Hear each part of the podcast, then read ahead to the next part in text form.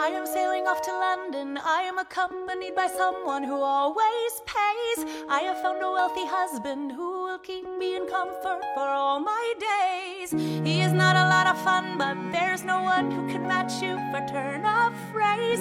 My Alexander, ride.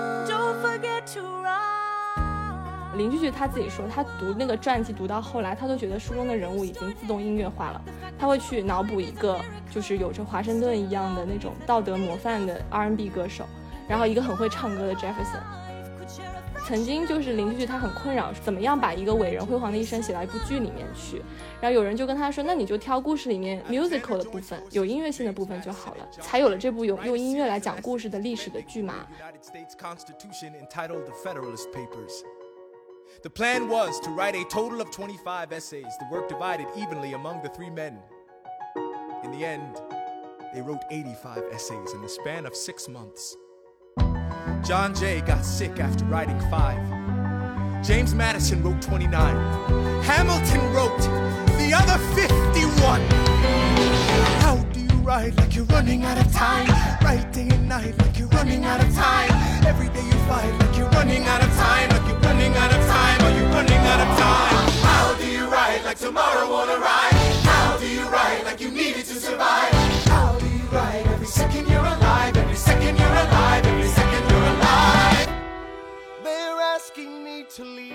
因为奥巴马他当时在 Tony 奖的颁奖里面，他就说，Rap is the language of revolution, hip hop is the urgent soundtrack，就是嘻哈音乐的精神和 Hamilton 的故事本来就是高度契合的。历史故事其实它可能本身就有它的音乐性，说白了就是历史在为自己歌唱。Let's go. Alexander, I have to leave. Alexander. Look around, look around at how lucky we are to be alive right now. Helpless. They are asking me to leave. Look around.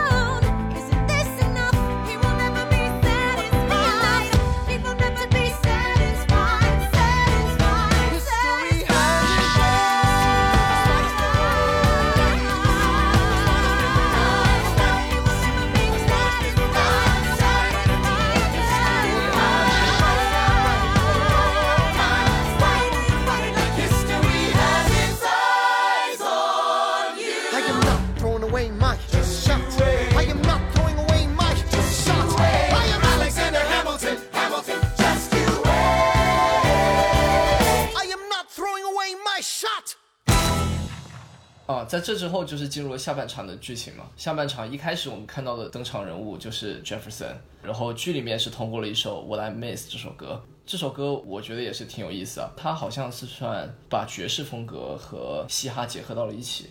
不算很嘻哈的一首歌吧，应该还是偏爵士偏爵士的这种。但我是觉得他唱的歌词比爵士要快一些。对对对，他其实不是爵士里面很慢的那一种爵士。So what did I miss? Did I miss? Virginia, my home sweet home. I wanna give you a kiss. I've been in Paris meeting lots of different ladies. I guess I basically missed the late 80s. I traveled the wide, wide world and came back to this. 我是觉得这首歌它是很好的体现 Jefferson 这个人，他人物潇洒，还有他的风度，但是又通过这种比较快的这种唱词来体现出他的内核，还是跟其他革命者一样，他还是支持这个革命，还有民主，还有美国的独立。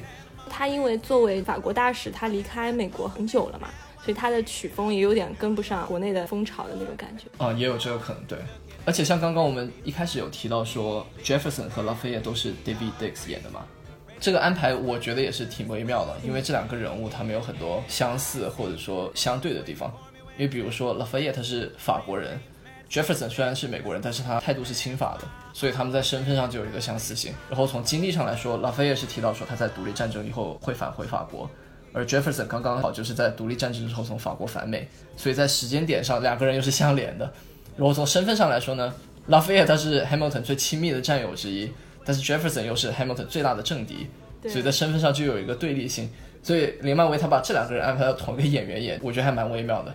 对，而且当时在第一首开场曲的时候，David 这个演员他站在上面，他说的是 “Me, I fought with him”。“fight with” 这个词本来就可以有两种理解，一种是并肩作战，还有一种是和他做对立面出现嘛。对，这样通过这样一个词，代表了他饰演的两个人物都能契合这个词，但是是完全不同的意思。是。然后我知道格子你也提到，还有其他几个演员也是有同一个演员演吗？呃，剧里面应该是一共有四位演员，是一人分饰二角的。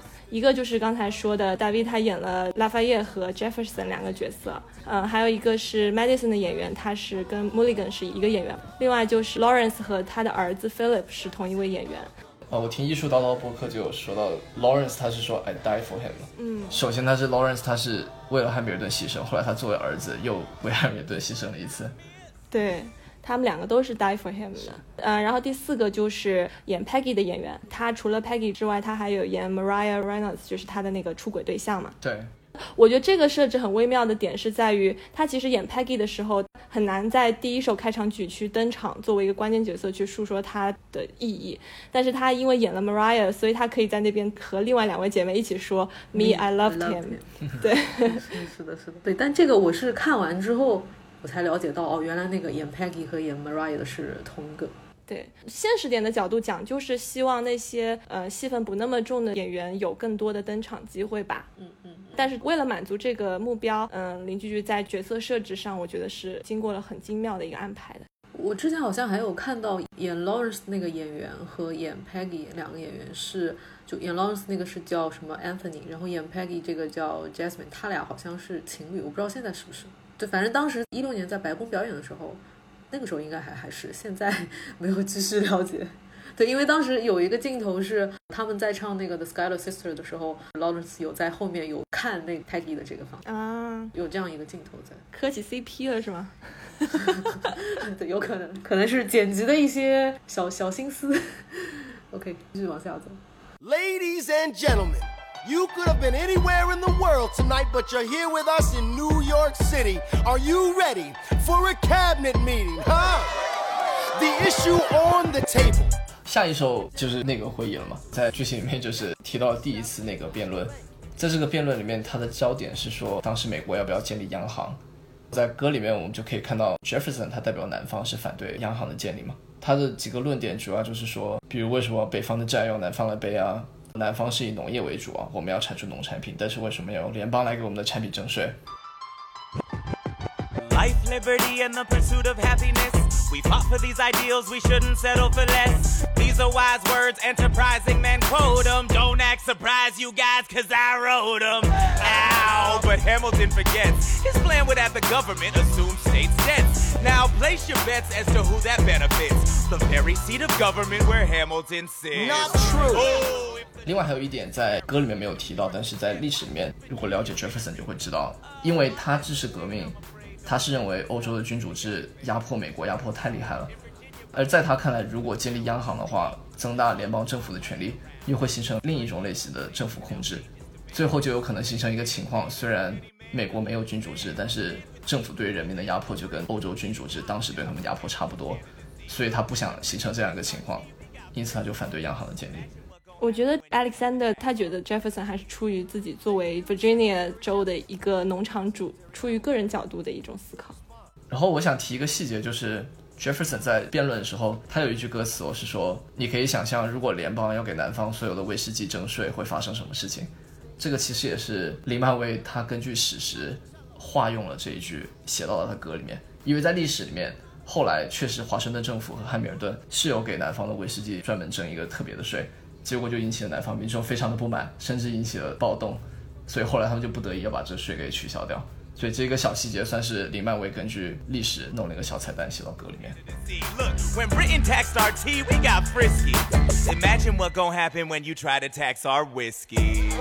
Thank you, Secretary Jefferson.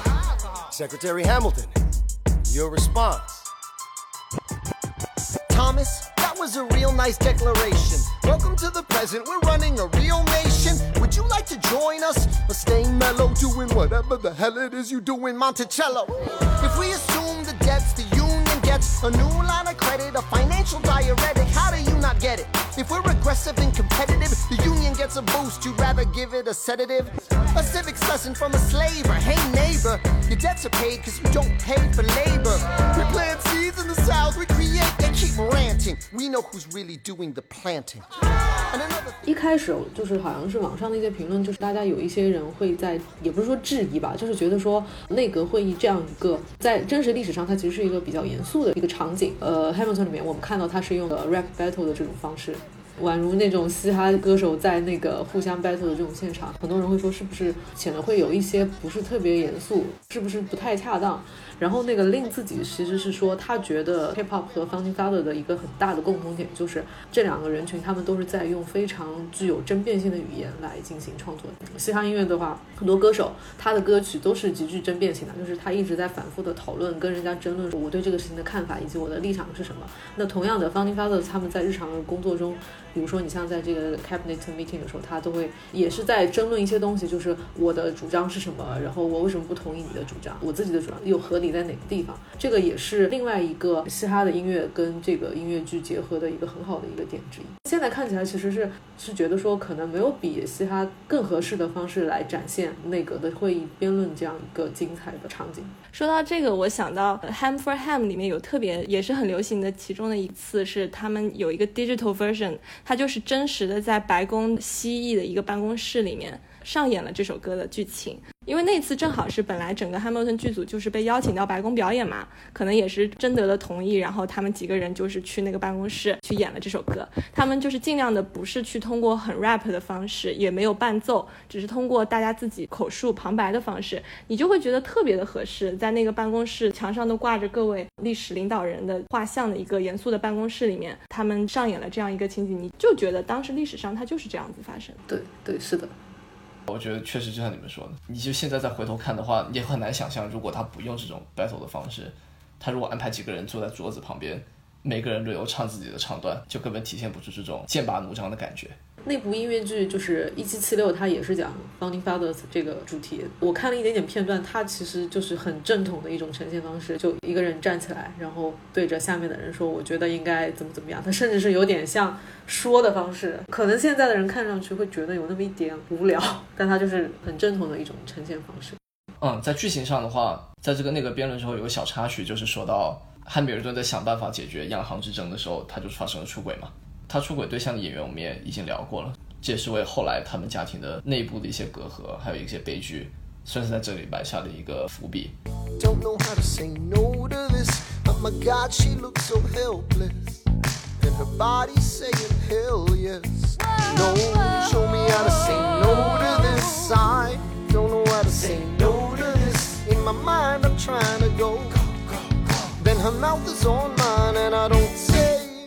Oh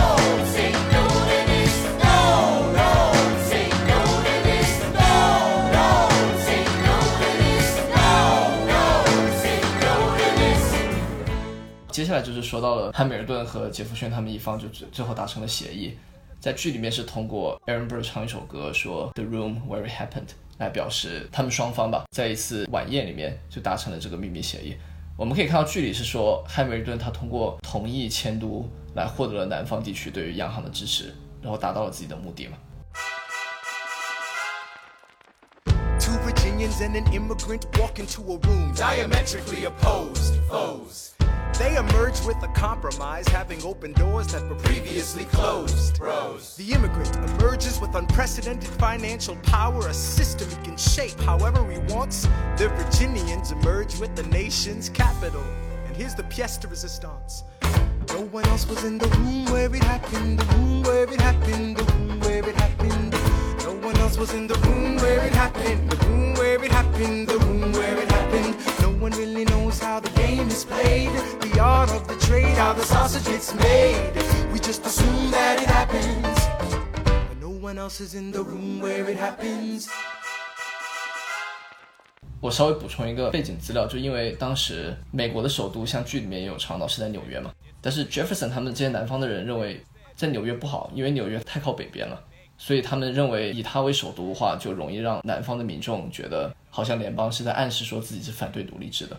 因为当时反对废奴的人大多数在北方嘛，因此他们就是想要把首都迁到在当时美国版图里面更靠中间的地方。所以汉密尔顿在跟他们谈判以后，支持他们的迁都计划，最后首都才从纽约搬到了 DC。对，另外有一点，在这个歌里面，我想说的就是，Bird 他是唱到了说他自己也想做一个在场者，所以接下来一首歌就提到他去参加了议员竞选，击败了 Skyler，这就意味着他开始要学习汉密尔顿，不要放过机会，要去追求自己想要的东西。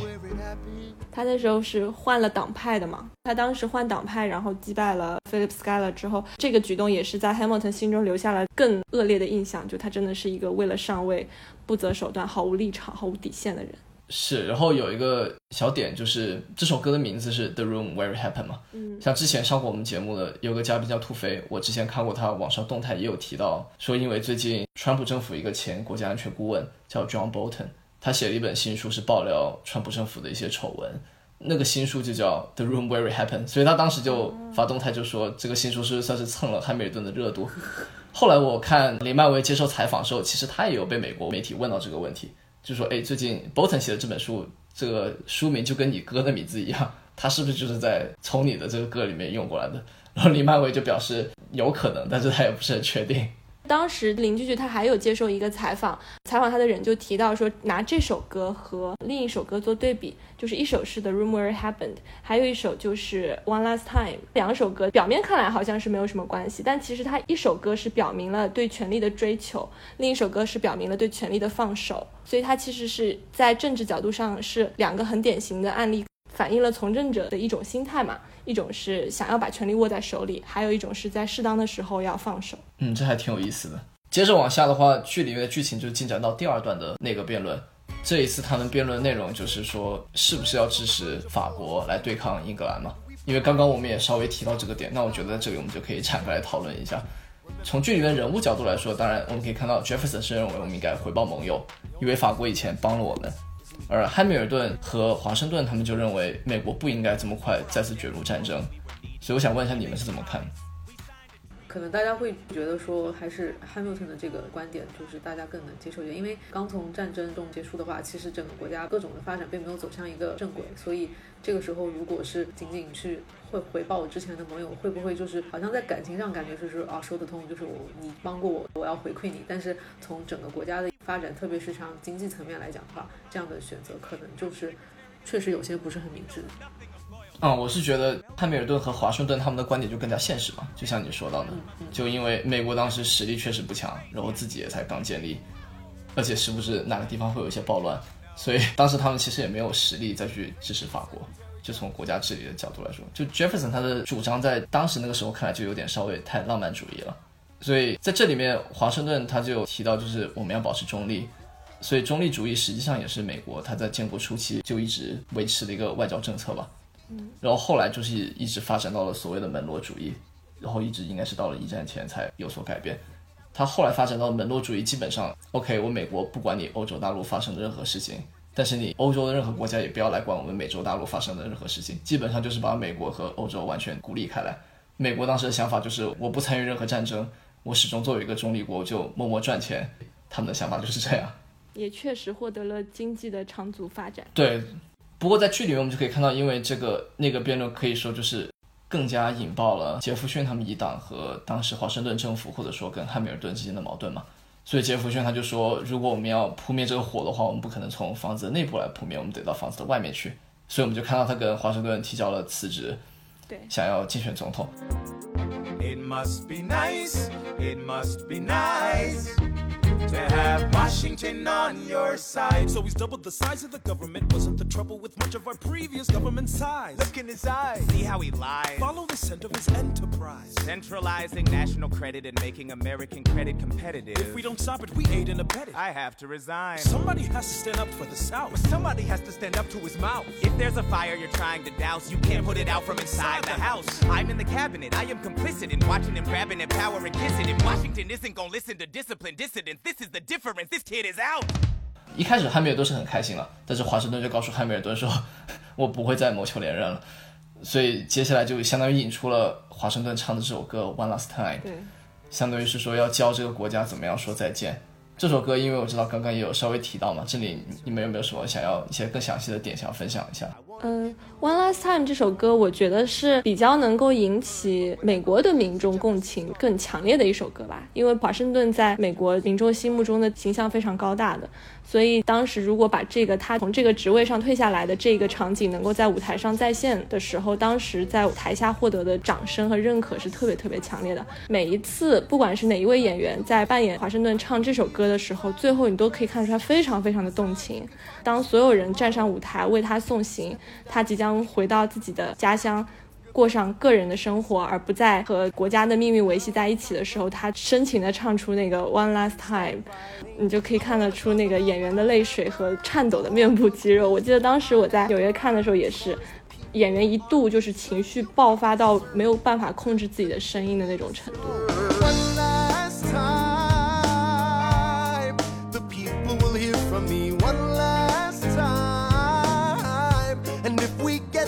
Right, we're gonna teach them how to say goodbye.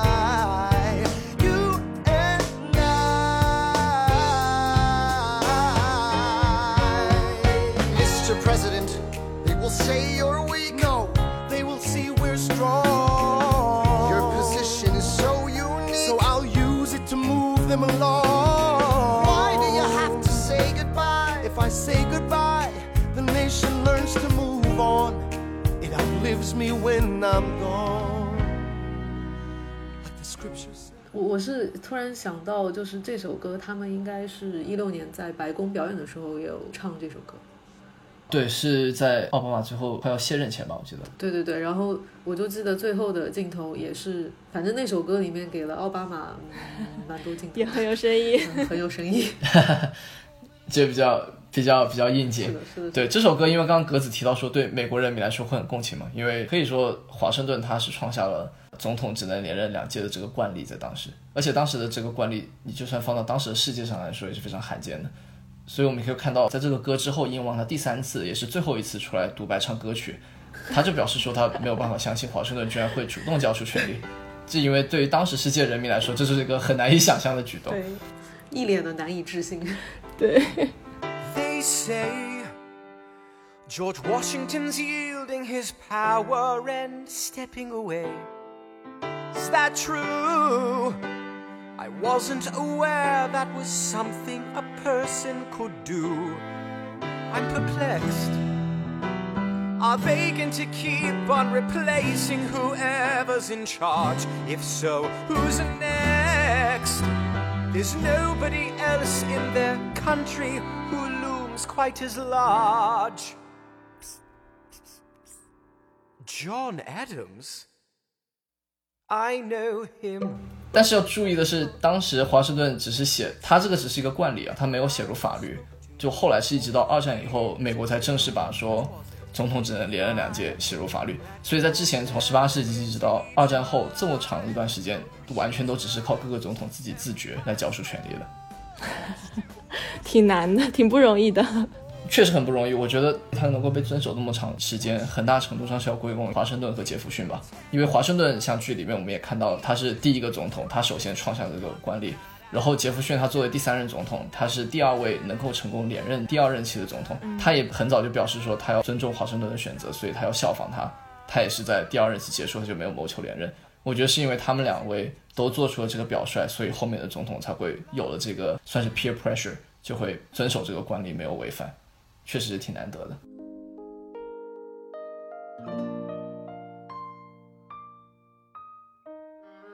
Though, in reviewing the incidents of my administration, I am unconscious of intentional error, I am nevertheless too sensible of my defects not to think it probable that I may have committed many errors. I shall also carry with me the hope that my country will view them with indulgence, and that after 45 years of my life dedicated to its service with an upright zeal, the faults of incompetent abilities will be consigned to oblivion, as I myself will soon be to the mansions of rest. I anticipate with pleasing expectation that retreat in which I promise myself to realize the sweet enjoyment of partaking in the midst of my fellow citizens. The benign influence of good laws of a free government, the ever favorite object of my heart, and a happy reward as I trust of our mutual cares, labors and dangers. One last time. 我记得林居居他在一个采访里有很深层的讨论过这个问题，他谈论到决策者的一个 blindness。他说，其实我们每个人在日常生活中都一样，我们逐渐的会去屏蔽掉一些和你相驳斥的一些声音嘛，包括我们在社交网站上，我们可能会去关注跟我们自己观点一致的人，然后跟我们观点不一样的，我们就拉黑删除。久而久之，你身边只留下了跟你想法一样的人，之后你就容易在看问题的时候不够客观和不够清晰。他就说，有的决策者他会到后来，他有一种错觉，就是这个国家的一些问题只有我能解决，但其实不是的，有很多人能比你更好的解决这个问题。所以说，我觉得连任两届可能是一个很合适的去阻止决策者达到一个 blindness 的一个界限。听格子讲完，就感觉令在创作这个剧的过程中，其实它虽然这是一个历史故事，而且是发生在比较遥远的过去，但是它其实是结合了很多我们这些历史事件跟真实生活以及呃，就是有很大很密切的一些关系。所以这也是为什么这个剧就是你在现在看起来，它仍然是有很多让你共情或者有一些很共鸣的地方。对，嗯，对对。好，那我们接下来往下讲。后面我觉得有这么一两两三段剧情，都是在重点描述汉密尔顿他们家庭的悲剧嘛。一开始是说他出轨的丑闻被杰弗逊一行人知道了，所以他们就找到了汉密尔顿，想要威胁他。结果为了自证清白，他自己写了一个小册子，披露了这个感情的细节，还传到了大街上，大家都知道。就导致他自己的名誉受到了保护吧，但是他妻子和家人就颜面扫地，也是在这之后，他们夫妻发生了一个决裂。不知道你们是怎么想他这个行为的？我觉得可能在当时那样的情况，Hamilton 他可能只有这样一种做法，就是我说的意思是，他可能只能去选择保全我在财务上是清白的，没有做任何的手脚，因为当时他在财政部长这样的一个位置上，如果一旦有这样的一些新闻，对你来讲是非常非常。不利的嘛，对他整个事业来讲是非常致命的。在这样的情况之下，我觉得以 Hamilton 的这个角色来讲，他一定是会这么做的。但是可能如果是换成其他人，他可能不一定会写成这样的小册子，因为从剧情来看，他那个小册子其实披露了这个感情非常非常多的细节。因为你看那个当时 Jefferson 的那个表情，就哦就是这样的，就一定是很多很细节的描写。就是同样的，我我选择自己披露这个这个丑闻，但是这个丑闻披露的方式，可能其他人不会跟海默生这么做，因为你其实只要说这件事情就好了，未必要真的把它写的这么详细。因为你一旦写的很详细，其实是对他的妻子造成非常大的伤害，还是很符合他人物的一个性格特征。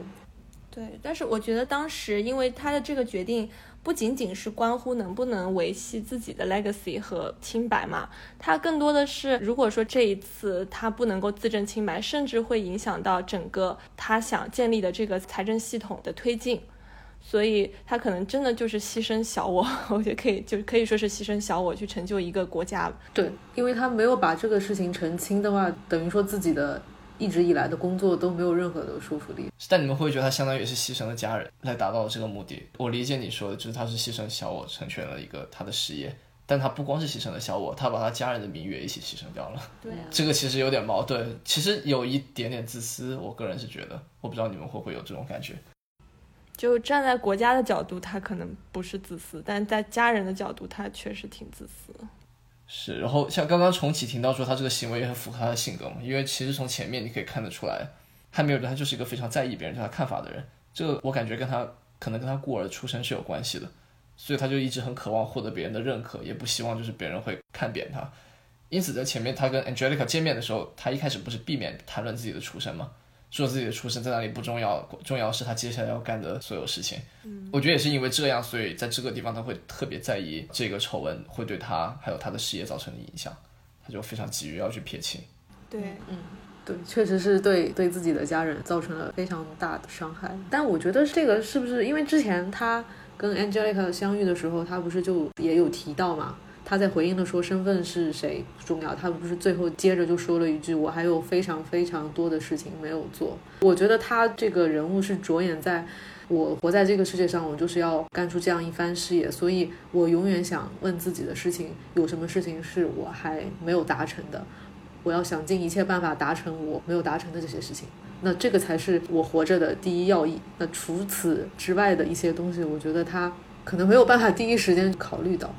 嗯，他当时就是写小册子的那首歌是那个 Hurricane 嘛。那首歌其实也挺精彩的，不管是从呃舞台的编排到整个视觉的观感上，我觉得都很棒。而且我记得中间有一段是表现了他在纠结要不要做这件事情。这时候 Aaron Burr 出现，所有的现场的群舞都是一起唱着 Aaron Burr 的主旋律，就是 Wait for it, wait for it, wait。然后他就开始写嘛，我觉得那个瞬间也挺有意思的，就是相当于 Aaron Burr 拿他的人生主张去提点他，去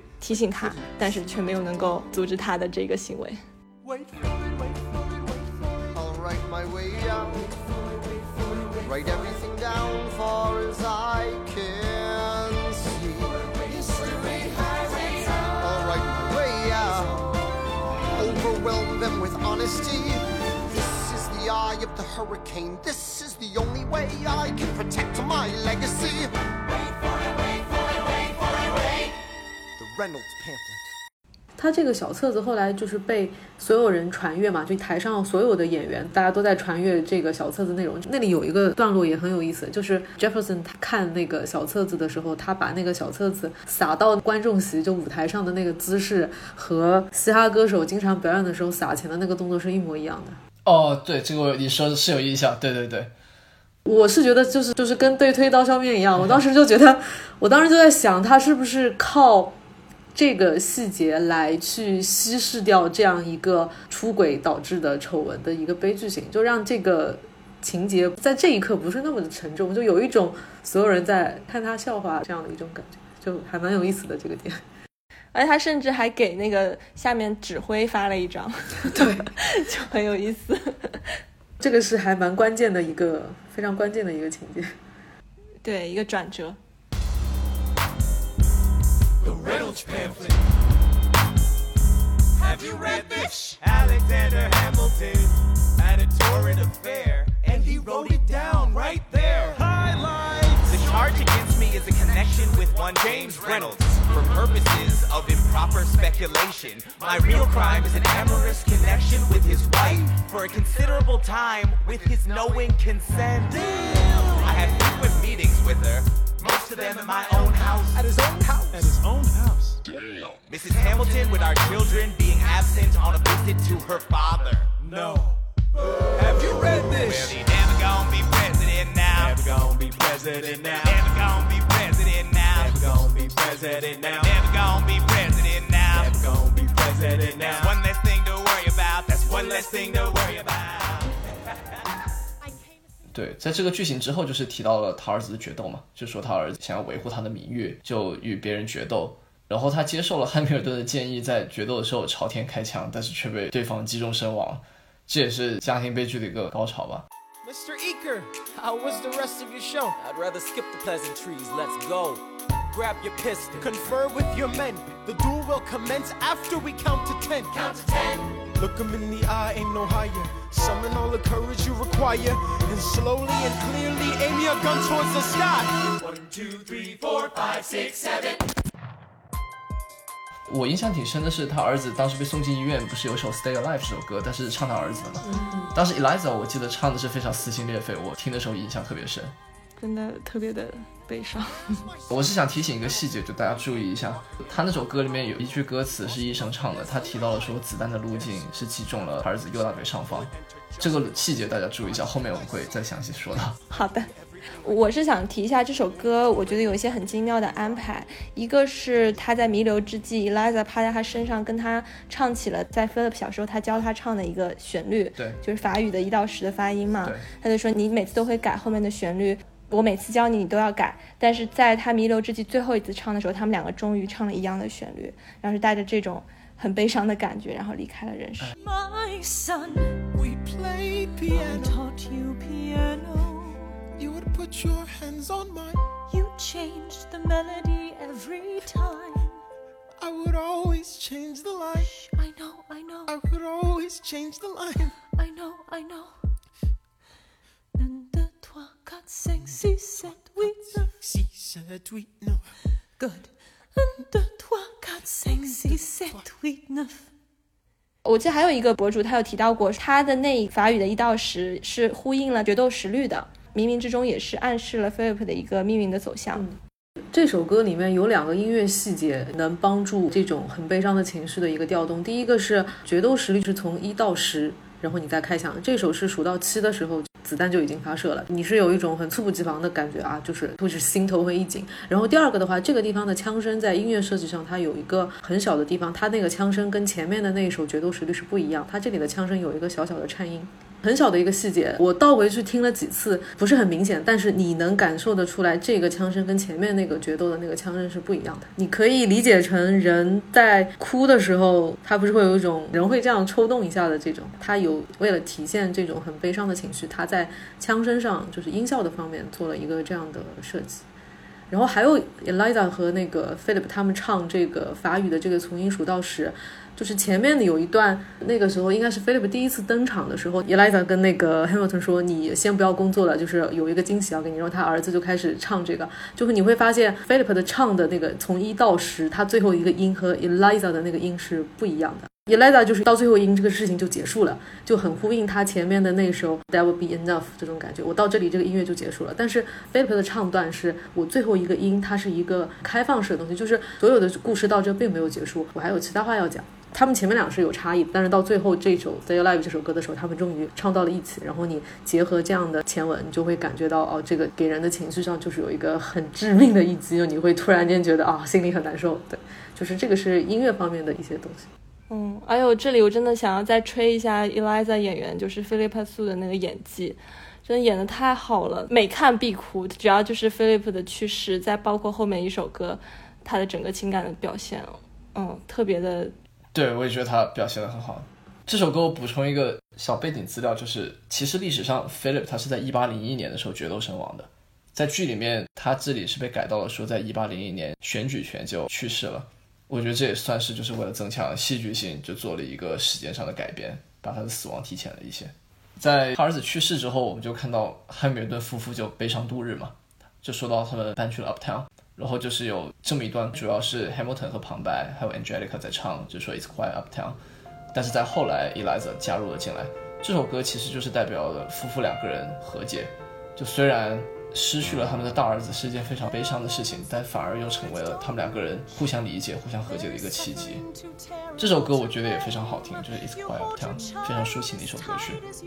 Rene 在采访的时候说过，他们问他，他觉得唱什么部分是他觉得最难的，他反倒不是觉得 Satisfy 这种霸王级的歌，他反倒是提了这首歌，因为他觉得在目睹了 Philip 的去世以及夫妇俩的情感爆发之后，他自己也是难掩心中的悲伤。这个时候他需要登台去用一种比较平静的声音去唱一首很悲伤的歌，对他来说特别特别难去控制自己的感情。而且刚刚格子有提到这首歌里面 Eliza 的演员，他对于细节的处理也非常好嘛，就是尤其是最后他和解的时候唱出的那句 It's quiet Town 就短短的一句话，你可以感受到他当时心情的一个变化。他在《It's Quiet Uptown》里面根本就没有过多的肢体语言和表情的变化，但是你就是能从他静静的站在那边，从他的面无表情里面感受到一种巨大的悲伤。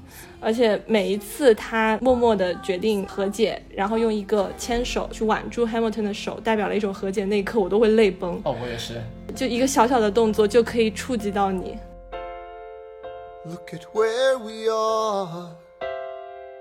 Look at where we started.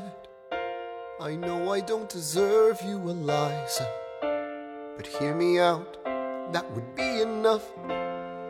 If I could spare his life, if I could trade his life for mine, he'd be standing here right now, and you would smile, and that would be enough. I don't pretend to know the challenges we're facing. I know there's no replacing what we've lost, and you need time. But I'm not afraid. I know who I married Just let me stay here by your side. That would be enough.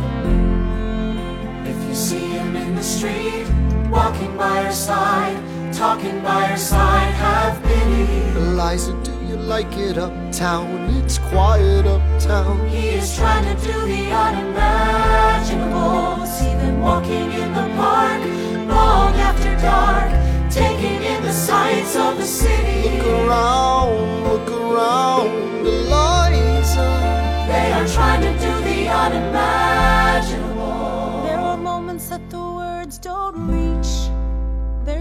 Too powerful to name.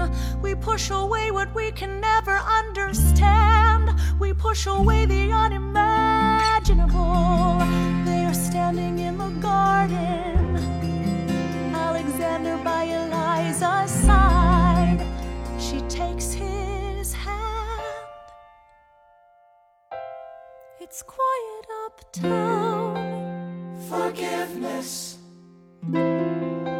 You imagine? Forgiveness. Can you imagine? If you see him in the street, walking by your side, talking by your side, have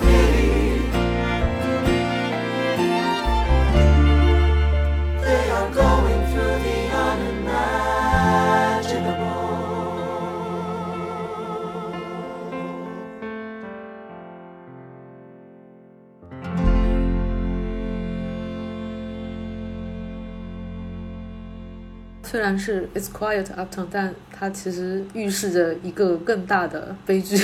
你想说是暴风雨前的平静吗？也不是这样，就是这首歌还是有令人平静的部分，因为最终还是达成了和解。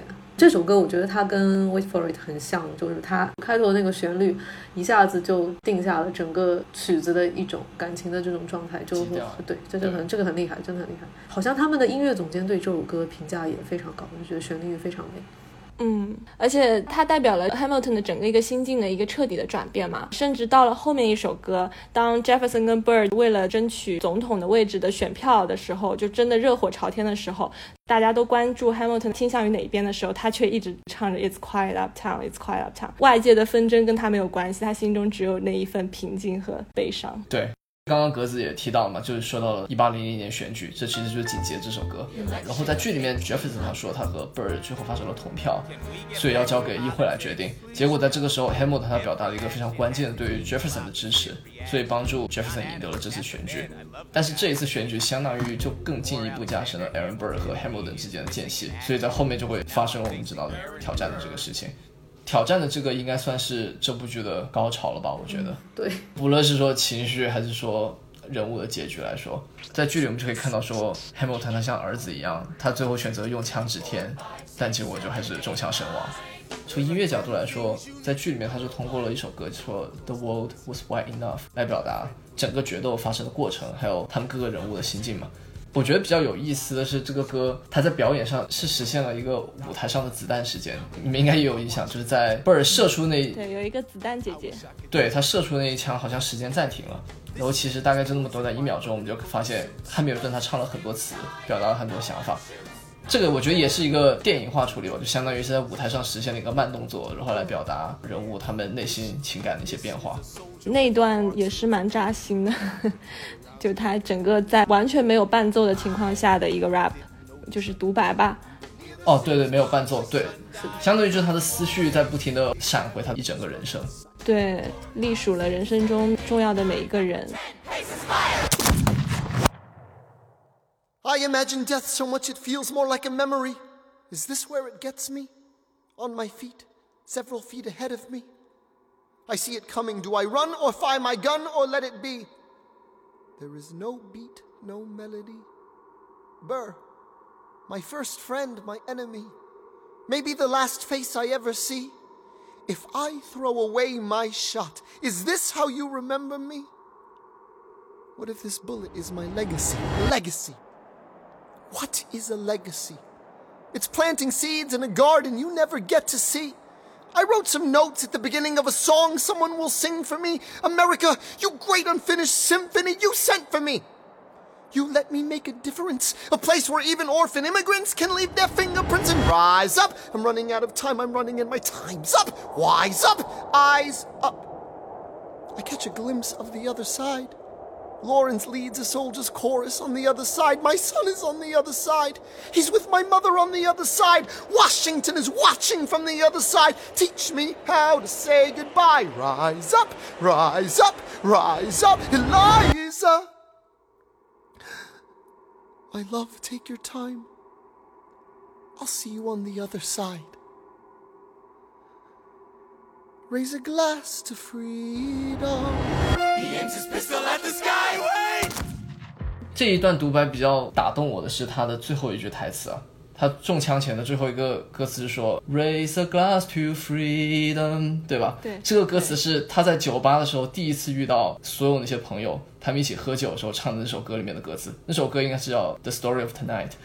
所以我理解是说，主创在这里面把这个台词作为了汉密尔顿他最后一句台词，是想说他在中枪前那一瞬间回忆他的人生，最后他的思绪回到了当年那个小酒馆，回到他第一次遇到朋友，回到他梦开始的地方，然后他就中枪离世了。我当时听，所以我看到这句话，我在想到就觉得非常的打动我。想哭。但确实是吧，我觉得我的理解就是这样子。对，而且它里面 Hamilton 不是自己有一个蛮重复了很多遍的台词，是我想象过死亡非常多次，以至于它就像是一个回忆。对对。但是他在最后决斗的那个就身亡的前一刻，这些东西也确实是有一点回忆的这种感觉，所以他其实最后倒也没有说是特别壮烈或者怎么样，就整个舞台的情绪传达其实是还算是比较平静的。很内敛，就感觉他好像已经准备好了一样。也是因为这样，所以才更让观众感到扎心。而且有一个很了不起的点是，我们在全剧开篇就第一首歌 Bird 的那一句里面，他其实就已经提到了最终的结局，就是 I'm the damn fool shot him，对吧？是就我们已经知道了。但你在知道这样的前提之下，你看到临近结尾的部分，就你依然还是非常有很大的冲击感，这个也是很了不起的地方。对，你都不用说，你知道了，你就是就算看过几遍了，你每次再看到那儿，还是 期待着有一些不同。对，而且这个歌里面后来 Bird 是加入了这个歌曲的演唱嘛，嗯，他用的其实是 Wait for It 里面的一些韵律和歌词，对，但是在这里面他表达的却不再是自己的抱负，反而是他的悔恨，对，这也是一个很有趣的转变和对比。对，这里有一个很妙的押韵，他就是说 I'm the one who paid for it。对，从 wait for it 变成了 paid for it。他这一次不再 wait for it 了，但是他却要变成赎罪的那个历史的罪人。我的理解是，主创他用他之前表达他的处世之道的这个歌的旋律和歌词来表达现在的悔恨，就给我的感觉是说，好像他长久以来的这种价值观和他的行为方式，最后冥冥之中导向了这样一个结局。在我看来，就增添一种宿命感的感觉。对，就是你一直坚信的东西，最后摧毁了你。Death doesn't discriminate between the sinners and the saints. It takes and it takes and it takes. History obliterates and every picture it paints. It paints me and all my mistakes. When Alexander aimed at the sky, he may have been the first one to die, but I'm the one who paid for it. I survived, but I paid for it. 那我想稍微就说一下，就历史上这个事件，因为我后来查了一下，我发现它其实是挺有趣、很有争议的一件事情。剧里我忘了有没有提到，可能是有暗示到，他和贝尔决斗的时候选用的是跟他儿子决斗时候同一个地点。而且汉密尔顿他很有可能用的是跟他儿子使用的同一把手枪。你如果结合这些细节，你想象历史里面汉密尔顿当时决斗的时候，他挑选这些武器和地点时候，他怀有的心情是怎么样的？而且更可怕的是，刚刚我不是说到他儿子去世之前那首歌有提到说他儿子中枪的部位是右大腿上方嘛？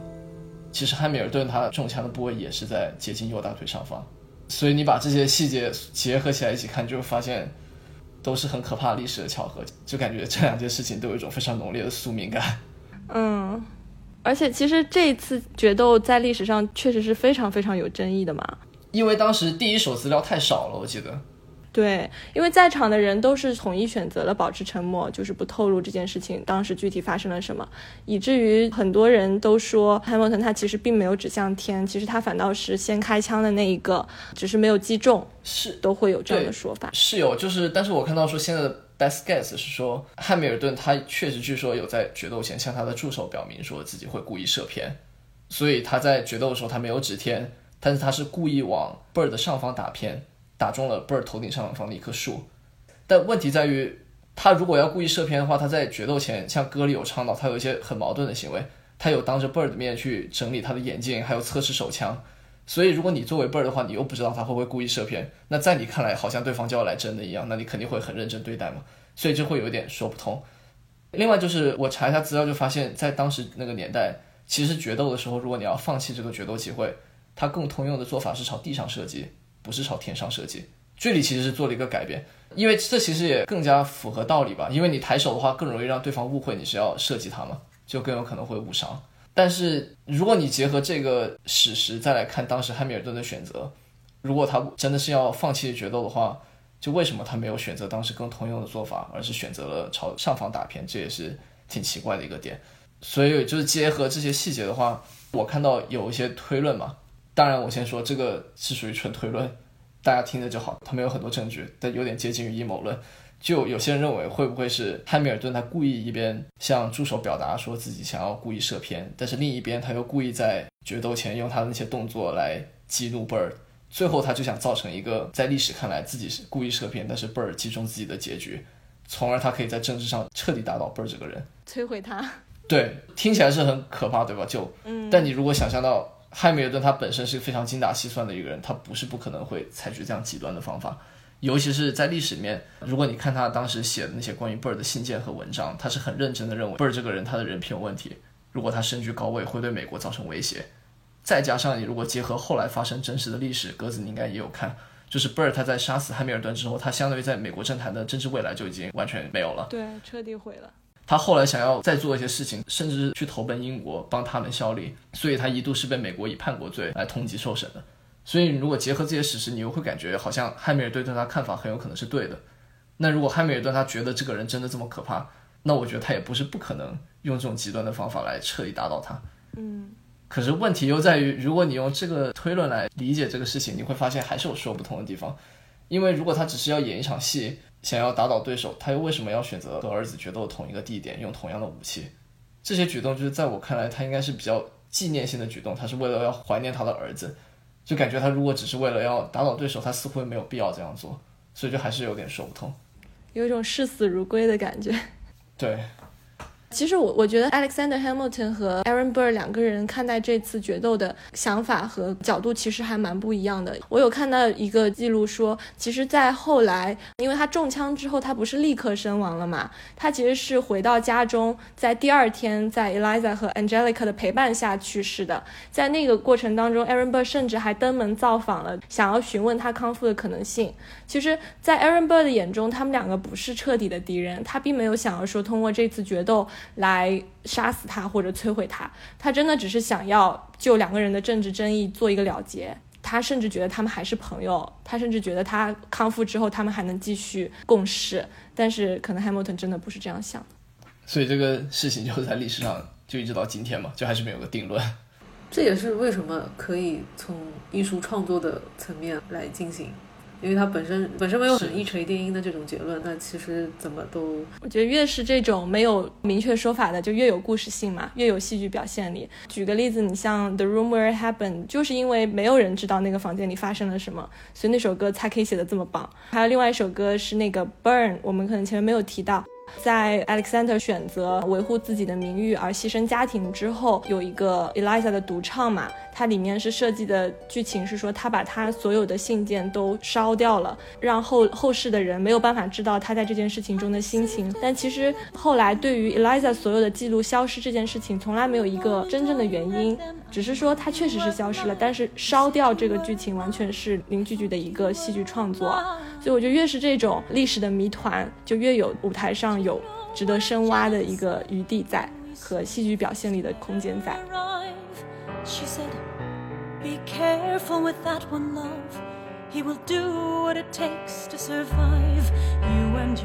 你好，我是九号 AI。我们的微博和微信公众号都叫英美剧漫游指南。微博会发布新鲜的英美剧资讯和我们第一时间试看过的所有新剧的速评，微信公众号则只会推送我们认为非常好看的剧集推荐。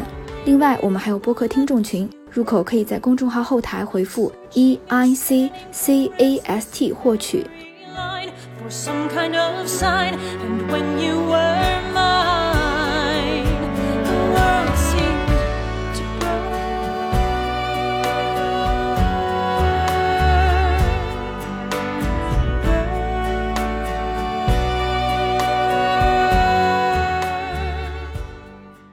下面就是整个剧的最后一首歌了，它相当于是在汉密尔顿去世以后，从其他人物的角度来描述对他的评价吧，还有就是他的这些地位。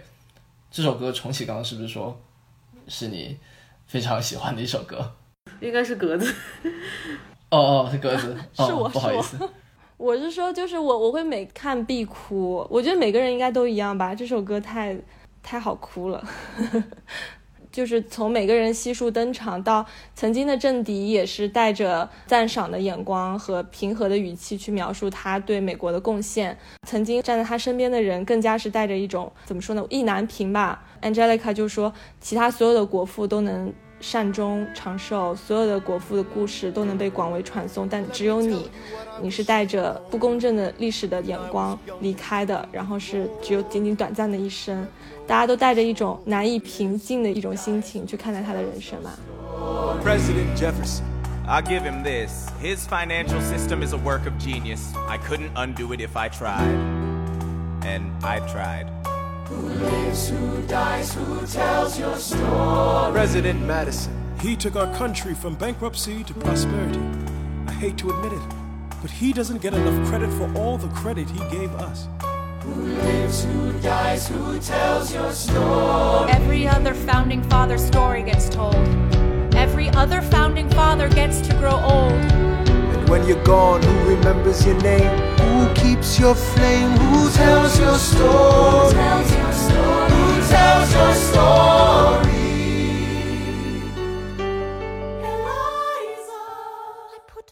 我有点忘了这个部分是不是这首歌里面，就是 Eliza 讲到他那个最后成立了纽约还是美国第一家对第一家私人孤儿院，就是因为呃这个其实我在一些音乐的那些嗯材料里面也有找到说，因为 orphan 这个词其实是从一开篇就出现了嘛，但是在最终结局的时候啊有这样的一个事情发生，其实也是一个泪点之一，就到这个点我都是 飙泪。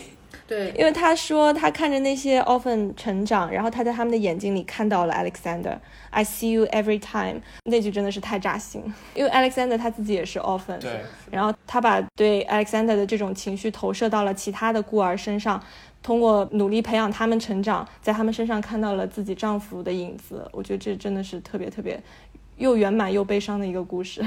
嗯，而且从之前前面的一些表演来看，好像我们不觉得说 Eliza 是一个在国家发展这样一些事业上，他可能也没有很特别关注一些重大的一些社会议题。但是其实事实可能并不是这样，他应该还是可能也是因为 Hamilton 的关系或者怎么样，他肯定是有持续在关注，比如说像孤儿院啊这样一些议题。好像是说当时所有的这些女性就是都是在一直在关注这样的一些问题。啊，因为你刚刚说 Eliza 嘛，我是觉得这首歌它就体现了这个人物，其实他一个人物弧线的一个发展，我觉得还挺打动我的。在这个剧一开始，我们可以看到 Eliza 她是比较单纯浪漫的一个人，然后到后来我们就看到她和丈夫有隔阂，然后发现出轨以后就有决裂，再到儿子去世后两人和好。到了这里，我觉得是她这个人物弧线发展到了一个圆满的终点，就是提到了在丈夫死后，她开始慢慢理解丈夫，并且继承了他的使命。所以就像你说，她在很多重大的社会议题上都开始发声，并且自己去参与。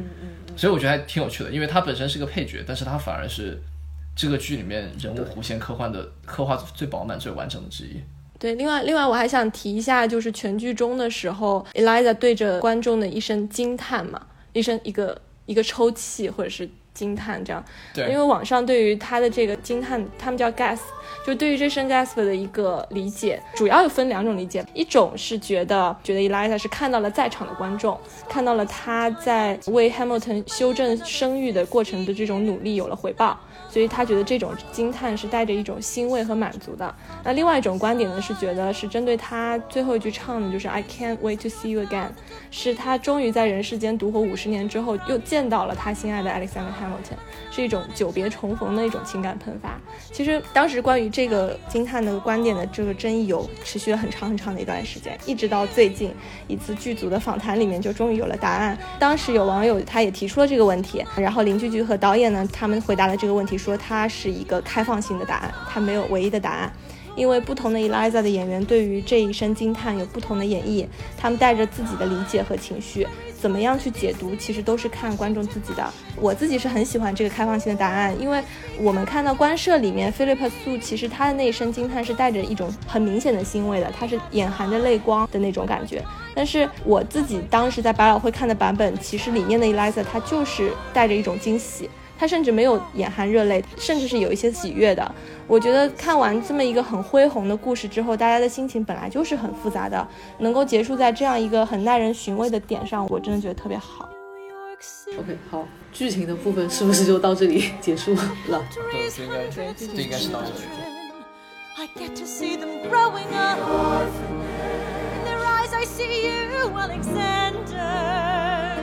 Every time.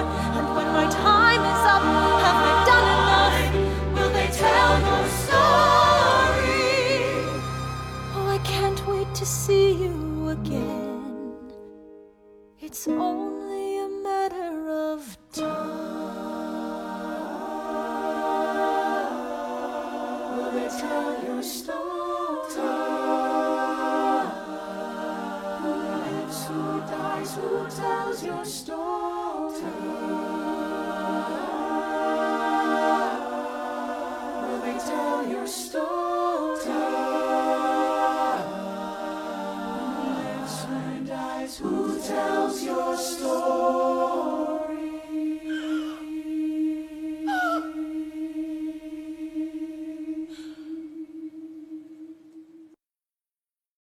刚好讲完剧情，我觉得我们可以聊一下各自最喜欢的人物，或者说最喜欢哪些演员的表演。格子先说。成年人可以不做选择。我觉得就真的都很喜欢。就从原卡的角度来讲，真的每一个人都，因为他是原卡，所以他是唯一且完美的。你硬要我挑一个人的话，其实我还个人还是蛮喜欢大 B 的，就是那个拉法叶和那个，他真的很讨喜，就是他很可爱，然后他在两个角色的演绎上，我觉得转换特别好。他演拉法叶的时候，就让我觉得他是一个特别有血性、特别讲义气的人。他每次就是波澜不惊，表面上虽然没什么表情，但是他一句就是我会帮助你，就是 I will be on your side，I will see you on the other side 的时候，就觉得兄弟签的那种情谊特别的重。但是他一瞬间把头发解了，就炸就爆炸头变成变身那个 Jefferson 之后，就觉得好贱啊！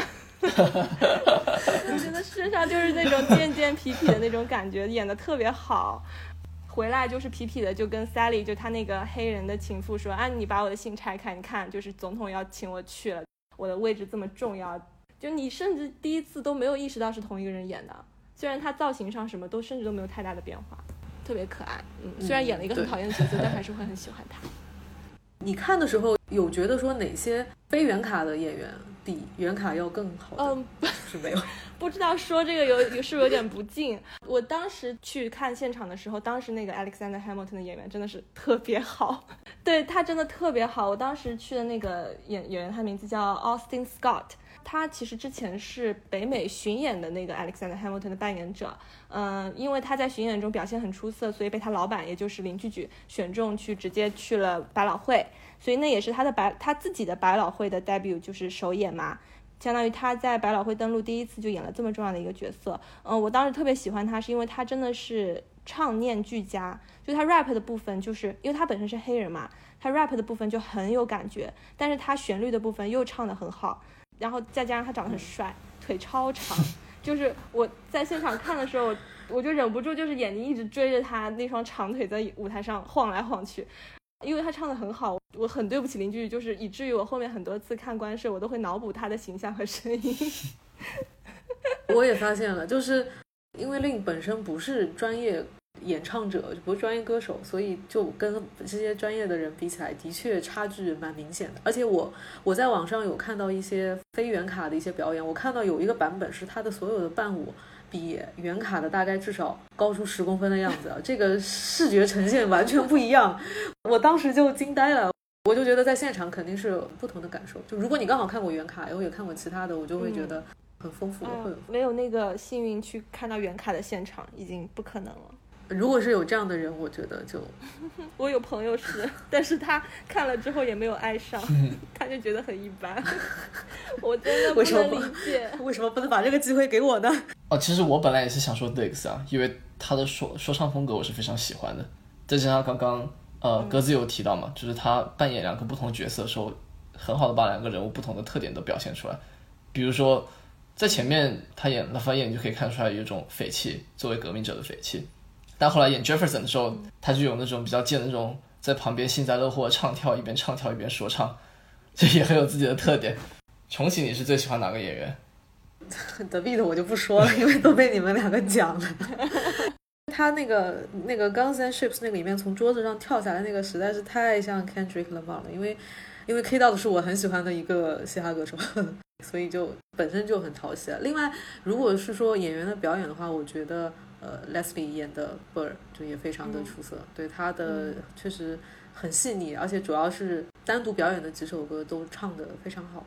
一定要讲最喜欢的表演，我觉得就没有办法不选 Satisfied 的那首歌，嗯，因为整个舞舞台的编排实在是太好了，而且 Rene 演的这个 Angelica 的人物的复杂度，我觉得呈现的特别好，就内心有很多层次的想法，一些纠结或者是怎么样的就。很短的一首歌里面就可以把这些东西都演出来，就非常的厉害。你这个挑选就属于很专业，因为这两个就是那一年的 Tony 的最佳男女主。OK，知道。有目共睹。因为像比如说 David 他这种，他其实不算就戏份没有那么多吧？我觉得，就他出来的时候是很有亮点，但可能从比重上来讲，可能另外两位演员会更多一些。对，是的。所以这里都没有提到。令自己没有，不好意思，但是完全，但是歌都是他写的嘛，所以功劳就在那里，大家都知道。对，我觉得他真的是创作天才。是，对我只能说，我也许不喜欢他的表演，但是我绝对钦佩他的才华，他在我心中地位还是很高的。格子不是去了现场看嘛？嗯，对，然后我们好像没有讲购票的这一趴的心路历程，以及是不是真的很难买。对，是很难买的。我听说西区的票会好买很多，但是百老汇的票是真的很难买。我当时差不多是提前了半年在网上买的，网上它也是通过其他的购票的三方的渠道去买嘛。我觉得我当时查那个前排票，我简直就是被那个价格给吓傻了。它前排正中的位置差不多都要四位数，就是一千多美元嘛。最后我买的那张票是那个，它相当于是二手的。就是有人他买了之后，因为原有原因去不了，他又在网上通过这种二手平台再出售，所以我当时买下来，我记得价格是三百六十多美元吧。然后那个位置虽然是二排，但是是很边上的一个位置，所以导致当时但凡是二楼发生在我这一边的这些情节，我都是看不到的，就是 limited view，你知道吗？就就是比如说他们在就是 me I loved him 那三个人三姐妹不是站在这右边吗？嗯，我就只能听到声音，我看不到人。哦，就正好是死角。对，所以就是官摄，就是这点，就是你你可能你就是享受到了一千多美元的这个视角。天哪，比一千多美元视角还要好的视角。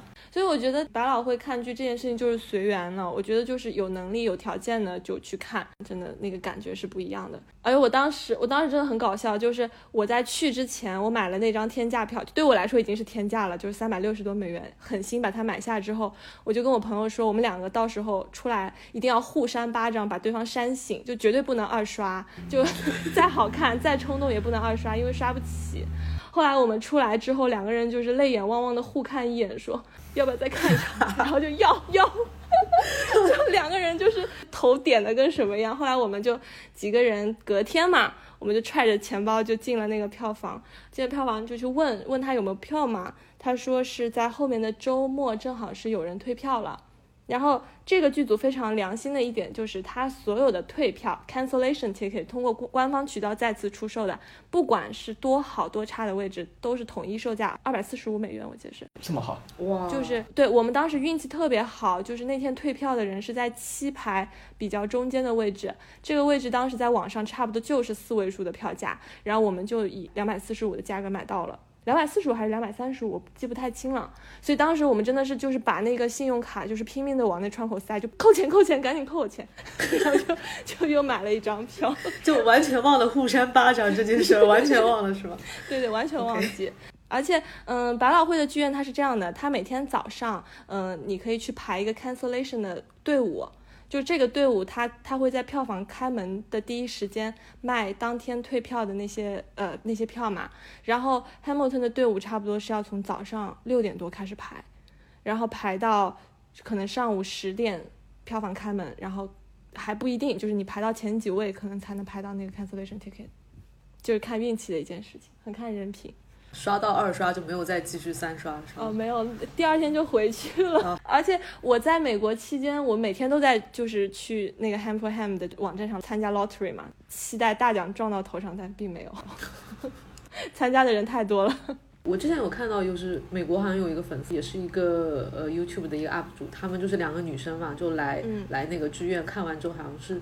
应该是在门口还是后门，就是等演员出来，然后就跟他们握手，要签名这种。这个是可以的，因为你每天表演结束之后，它是一个环节，大家都会在那个 stage door 那边等。但是每天谁会出来，这个就是随缘了，不是说每个人都一定会从那个门走的。但是他们有一些人会出来营业一下嘛。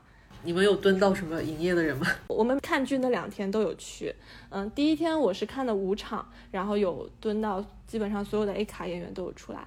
嗯，第二次是看的晚场，像几个主角就没有出来了。而且那天挺逗的，我们在门口等的时候，就是常常有保安带着一波又一波的人，就是往那个 stage door 进去，你知道吗？就是连国外也有走后门的，就是可能是谁谁的亲朋好友，然后托关系，然后就进去见一下演员什么的。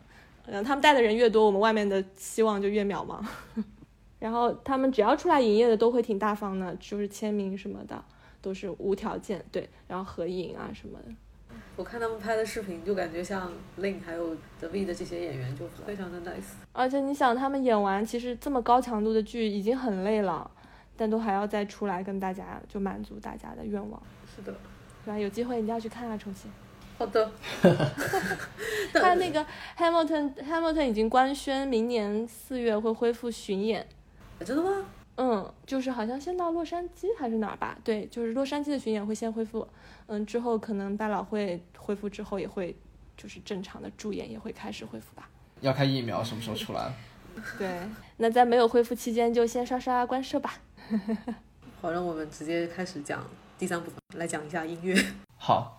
格子要不要讲一下，就是林志志就是创作音乐时的一些灵感来源，就还有你之前提到的歌词韵律的部分。我是因为就是刚才其实我们都其实很多部分都有提到了，就包括呃林志志他的整个剧的灵感来源是他在旅行的时候看了那本传记，嗯，所以才有了第一首歌开场曲 Alexander Hamilton 嘛，然后。他说他当时读到那那个 Alexander 因为描写家乡飓风灾害的文章，然后一举成名，然后被父老乡亲送到大陆去读书的片段的时候，他觉得这简直是他听过最有嘻哈精神的事。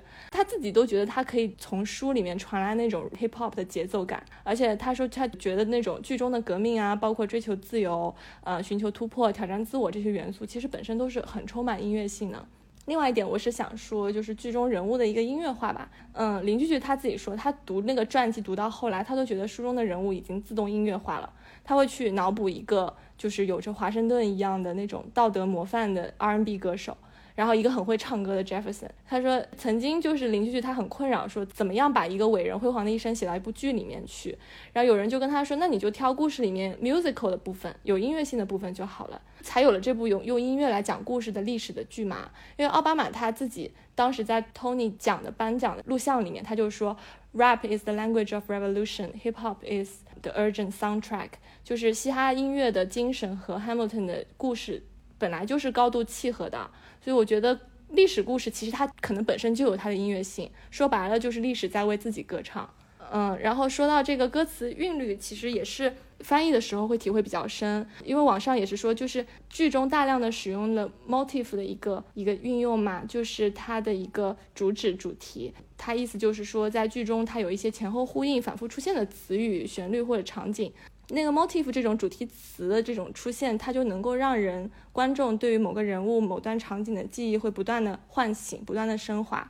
嗯，比如说代表 Alexander 和 Bird 个性的那个 I'm not throwing away my shot 和 Wait for it。在全剧就是不断不断的出现，不断的去深化他们的个性，然后强调他们之间的这种对比和冲突，就是因为有了这种铺垫和情感的累积，才会让两个人最后一个决斗的反转变得更加的震撼人心。呃，另外我还想举个例子，是我自己特别喜欢的，就是 Eliza 她在全剧其实有三次用到 narrative 这个词，第一次他是 Hamilton 被华盛顿要求回家。就照顾怀孕的她的时候，她说希望自己成为 part of the narrative，成为 Alexander 人生篇章的一部分。后来 Alexander 丑闻败露之后，他就是很愤怒的把信烧掉，然后说要 erase herself from the narrative。再到后面 Alexander 去世之后，他四处奔走为他证明，然后说。I put myself back in the narrative，他就再次把自己写进了他的故事里面。我觉得这整个 narrative 其实就是贯穿了 Eliza 的一生，然后串联了他的心境的变化，也反映了他整个人物的一个成长和变化。嗯，我就觉得特别特别棒。在重启是不是之前有准备？我记得之前有提到一些音效和乐器设计方面的细节吧。我也是后来听国外的一些播客，我才发现他们现场的有一个回音的这个音效。就 Bird 在表演那个 Wait for it 的时候，他不是就一直会出现一个 echo，就是 Wait for it，Wait for it。他这个不是之前录好的这种音轨，他是通过技术，他是现场去把他的这个演员的音给收进来之后，然后再进行这样的一个不断的这个 repeat。因为他们是考虑到说，我如果是设定好的一个音频，它这样其实是看起来是会有一点死板。他觉得说每个演员在现场表演的时候，他有很多这些随机性嘛。对，所以他要根据他当下的这些最及时的这些情感，他要做一个更好的重现，所以他是及时去，好像是手动还是怎么样去抓这个声音，然后再去把它通过回声的这个这个东西来放。哦，我我原先也是以为它是就是放好的，就固定好的一段旋律，它它只要把这个播出来就可以了。但其实后面还是有这样一层的业界良心，对，就很很细节的部分都有兼顾到。我感觉他这样相当于对剧组整个技术要求有一个很大的。提高跟其他剧相比，是的，呃，但它这样的好处应该就是每每一批不同的 cast 表演的时候，那个回声都是符合当时的表演者他的音轨的，而不是都是同一个音轨。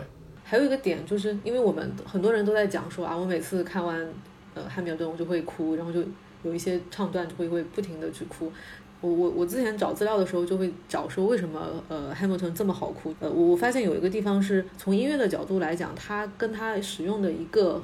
一个和弦是有很大的关系，那个是叫呃叫 descending bass，我我不知道它中文应该怎么样翻，就是这个创作手法是从古典乐开始就被大量使用，从比如说像呃肖邦、巴赫，然后一直到就是 Adele 有一首很有名的那个叫 Someone Like You 那首歌，它都是用这样的一个 descending bass，descending bass 就是它这个音阶是从高往低走，然后它一直是。就是一个下行的这样的一个方式，所以你只要任何一个人听到这样的一个旋律，它的本身的一个基调就是就是非常的悲伤。但这个部分我觉得可能没有办法在播客里面特别展开的聊，因为它涉及到蛮多的一些乐理知识。对，大家可以搜寻 YouTube 上面有很多很多的讲解。我觉得这个也是，嗯，从音乐的角度来，嗯，解释为什么很多人听。汉密尔顿里面的歌就这么容易去哭，对，跟它的旋律有很大很大的关系。嗯，然后还有一个点就是，我们从开头就有讲到说，嘻哈音乐跟这个剧的一个一个结合嘛。我最早发现的一个点就是我在 网上看到的一个一个数据图，就是他们统计了 Hamilton 这部剧里面的一个单词的总量。我记得当时看到那个数字是两万零五百二十个，然后他们把它跟那个。同样同题材的那部音乐剧《一七七六》做对比，《一七七六》整部剧里面只有两千七百三十五，天呐，对，差距非常非常大。然后他们还统计了一个呃 WPM 这个值，就是 words per minute，就是每分钟能讲多少词嘛。然后这个 Hamilton 的值是一百四十四，一七七六是六十六，哦，就你可见就是非常夸张。然后也是因为他选择了用嘻哈音乐呈现，所以他使得这个 Hamilton 这部剧的信息的密度。就我们，呃，因为剧漫游指南之前推荐剧的时候，也有一直提到这个点，就是它的信息度、信息密度是非常非常高。所以你你一个观众去这样看一个接近两个小时四十分钟的一部剧，它获得了非常非常多的一个信息量，所以它的它比起那些很简单的一些很传统的那那种唱法，它肯定有有有更强烈的这种情感的收获。对，因为也是这样子。除了这一点的话，还有一个点是，应该也是令之前呃受访的时候他有说过，他觉得音乐剧的一些描写有有有有两种模式嘛，一种就是我把我在干什么，我就把这件事情演出来。就比如说像那个汉密尔顿前面也有一些体现，就呃比如说结婚的场景，那就是有一些参与者，然后有新郎有伴娘，就是我把这个剧情用最直接的方式呈现出来，这个是一种叙事方式。然后另外有一种就是嘻哈音乐独有的，就是它可以用很多的一些比喻，就是它把这个剧情的元素用另外一种方式来讲。就比如说像那个战争嘛，它整个汉密尔顿是在讲战争这个东西，但是其实。战争这个东西跟嘻哈音乐最像的一个点，就是他们其实都有很多的这种 battle，甚至是在歌词方面，他们也会，比如说会讲到一些战场啦、一些战士，然后我一定要去呃奋战到底，就是它其实有很多的一些共通性。就你不把剧情直接呈现出来之后，然后你是用另外一种方式来进行叙述的话，它也是能从这个角度去增强它的一个多元性，在同样的时间里面，你也收获到了那个更多的东西。然后我还有想到说那个。呃，令之前在创作的时候，他一直在听有一个很有名的嘻哈的一个音乐曲子，是就是当时 Nas 和 Jay Z 的有一个很有名的 diss 曲，一一首叫 Ether，一首叫那个 Take Over。然后他每次他在创作的时候就一直在听这首歌，然后他就会想到，这个不就是 Jefferson 跟那个 Hamilton 一直就不就是他俩嘛，就是不停的不停的互相 diss。所以就是从他来讲，嘻哈就是最好的呈现对对对。还有一个我自己的看法是。他有可能是因为他自己有一个也不叫嘻哈社团，就有一个乐团，就可能他从小就一直去接受这样的一个音乐，就他之前还会带着乐团去到那个世界巡演。对，所以我是我是在想，他是不是看到很多那种信息量很大的文本，就在他的脑子里面，他都是把它节奏化。是的，音乐化 rap 化，他他真的那种，我觉得他这种 freestyle 信手拈来的能力特别强，而且他特别追求这种工整和押韵嘛，因为他自己都说，他有的时候在看别的剧、听别的歌的时候，他会觉得嗯这个地方没有押好，他就觉得不舒服。哦，他特别的追求这个，而且我记得他当时说过一次，就是你还记不记得第二首歌，他不是 Aaron Burr，他遇到 Aaron Burr 嘛，然后里面他跟他说 Aaron Burr Sir，呃，I punched Burr。然后他说他打了财务主管。当时汉密尔顿传记的作者那个 Ron，他也是这部剧的历史顾问嘛。他看了之后就很震惊，他说依照 Alexander 的个性和为人，他是不会做出这种事情的。但是即便他这么建议了，这句还是保留了下来，就是因为嗯邻居他觉得 Burser 和 Sir 的押韵太棒了，他没有办法割舍。就他对这个押韵的追求真的特别特别的极致，而且这个押韵我不得不说给我们翻译真的造成了很大的挑战。为了押韵到头秃。我我看到之前汉密尔顿的一些音乐的下面的评论，很多人都说国内的嘻哈歌手能不能提高一下自己的中文词汇量，不要写来写去永远都是 永远都是那几个词。翅膀飞翔天堂。对啊，然后什么车子、票子、房子，整天都是这些东西。哦，但是说回这个的话，其实呃，嘻哈歌手他们，我们其实在国内外的很多音乐上都会有看到大家在追求，我要有很多钱。我要有买豪车，我要买大的别墅，然后我要有美女，这个其实是和像 Hamilton 的一些一些人物经历其实蛮相似的，因为他们其实都是处在社会底层。因为嘻嘻哈音乐它当时在黑人的这样的一个群体中，当时黑人群体的整体就是很不富裕，然后也没有权利，所以他们才会呃。在一生中，我要不断的去挣脱自己现在所在的这个阶层，因为我现在非常的贫穷，所以我要赚很多很多的钱。从这个角度来讲的话，他其实是嗯，在剧里好像 Mulligan 有唱出来吧，在 My Shot 里面，他唱的他的动机就是要。通过革命提升他的社会地位，我记得，只是令的创作才华比较，就是他可以把这件事情说的更更华丽一些，更文雅一些。对，所以他的韵脚就是会非常漂亮，因为 rhyme 这个东西对对嘻哈音乐来讲其实非常关键嘛。嗯嗯，所以音乐上大概就是这些。好像一开始重启是不是还提到，呃，，Lin 还和很多流行歌星一起做了一个 mixtape，关于汉密尔顿。对这个 mixtape 里面有蛮多很有名的歌手来那个参与，我不知道你们有没有？我有听，我有听那个。听那个。我听过，我自己很喜欢那一首是 My Shot 那个版本。哦，是 The Roots 唱的吗？我忘了有没有 The Roots，就是这一次官设的那个结尾。对，我当时听的时候，我就觉得，哎，这个版本的 My Shot 特别好听，我就找了一下，就是发现是。是，我也觉得那个特别好听。但是我觉得其他歌手的翻唱，我觉得就怎么讲，也不是不好听，就是少了原卡的这些，对，而且我觉得 Hamilton 的歌它之所以优秀，一部分原因也就是因为它被放在了那个剧情里面嘛，就是因为每一首歌在剧里都有它的意义，它之间那些歌曲之间的联动和呼应是很重要的。你等到 mixtape 里面这种每首歌单独一个小作业的形式，说实话，我就觉得更多的是各位明星的一种自娱自乐吧。嗯，也是侧面证明他音乐的火热的程度，就是对太火。真的是很火。我们音乐的这个部分还有没有我没有其他了。的？要不要说说最喜欢的哦歌？，对对对对对，这个应该更难吧？可以可以尝试聊一下，反正 最喜欢的歌是什么？对对，重启选一首，我觉得就这个太难选了。你你没有最喜欢的？我觉得都很喜欢。我甚至是听到最后，我后面甚至很喜欢那个 Your Obedient Servant。哦，那首歌就是一直他我也在那个挺喜欢的，写信啊写信那首那歌很有意思。对对他的歌词和的韵律，我觉得很有意思。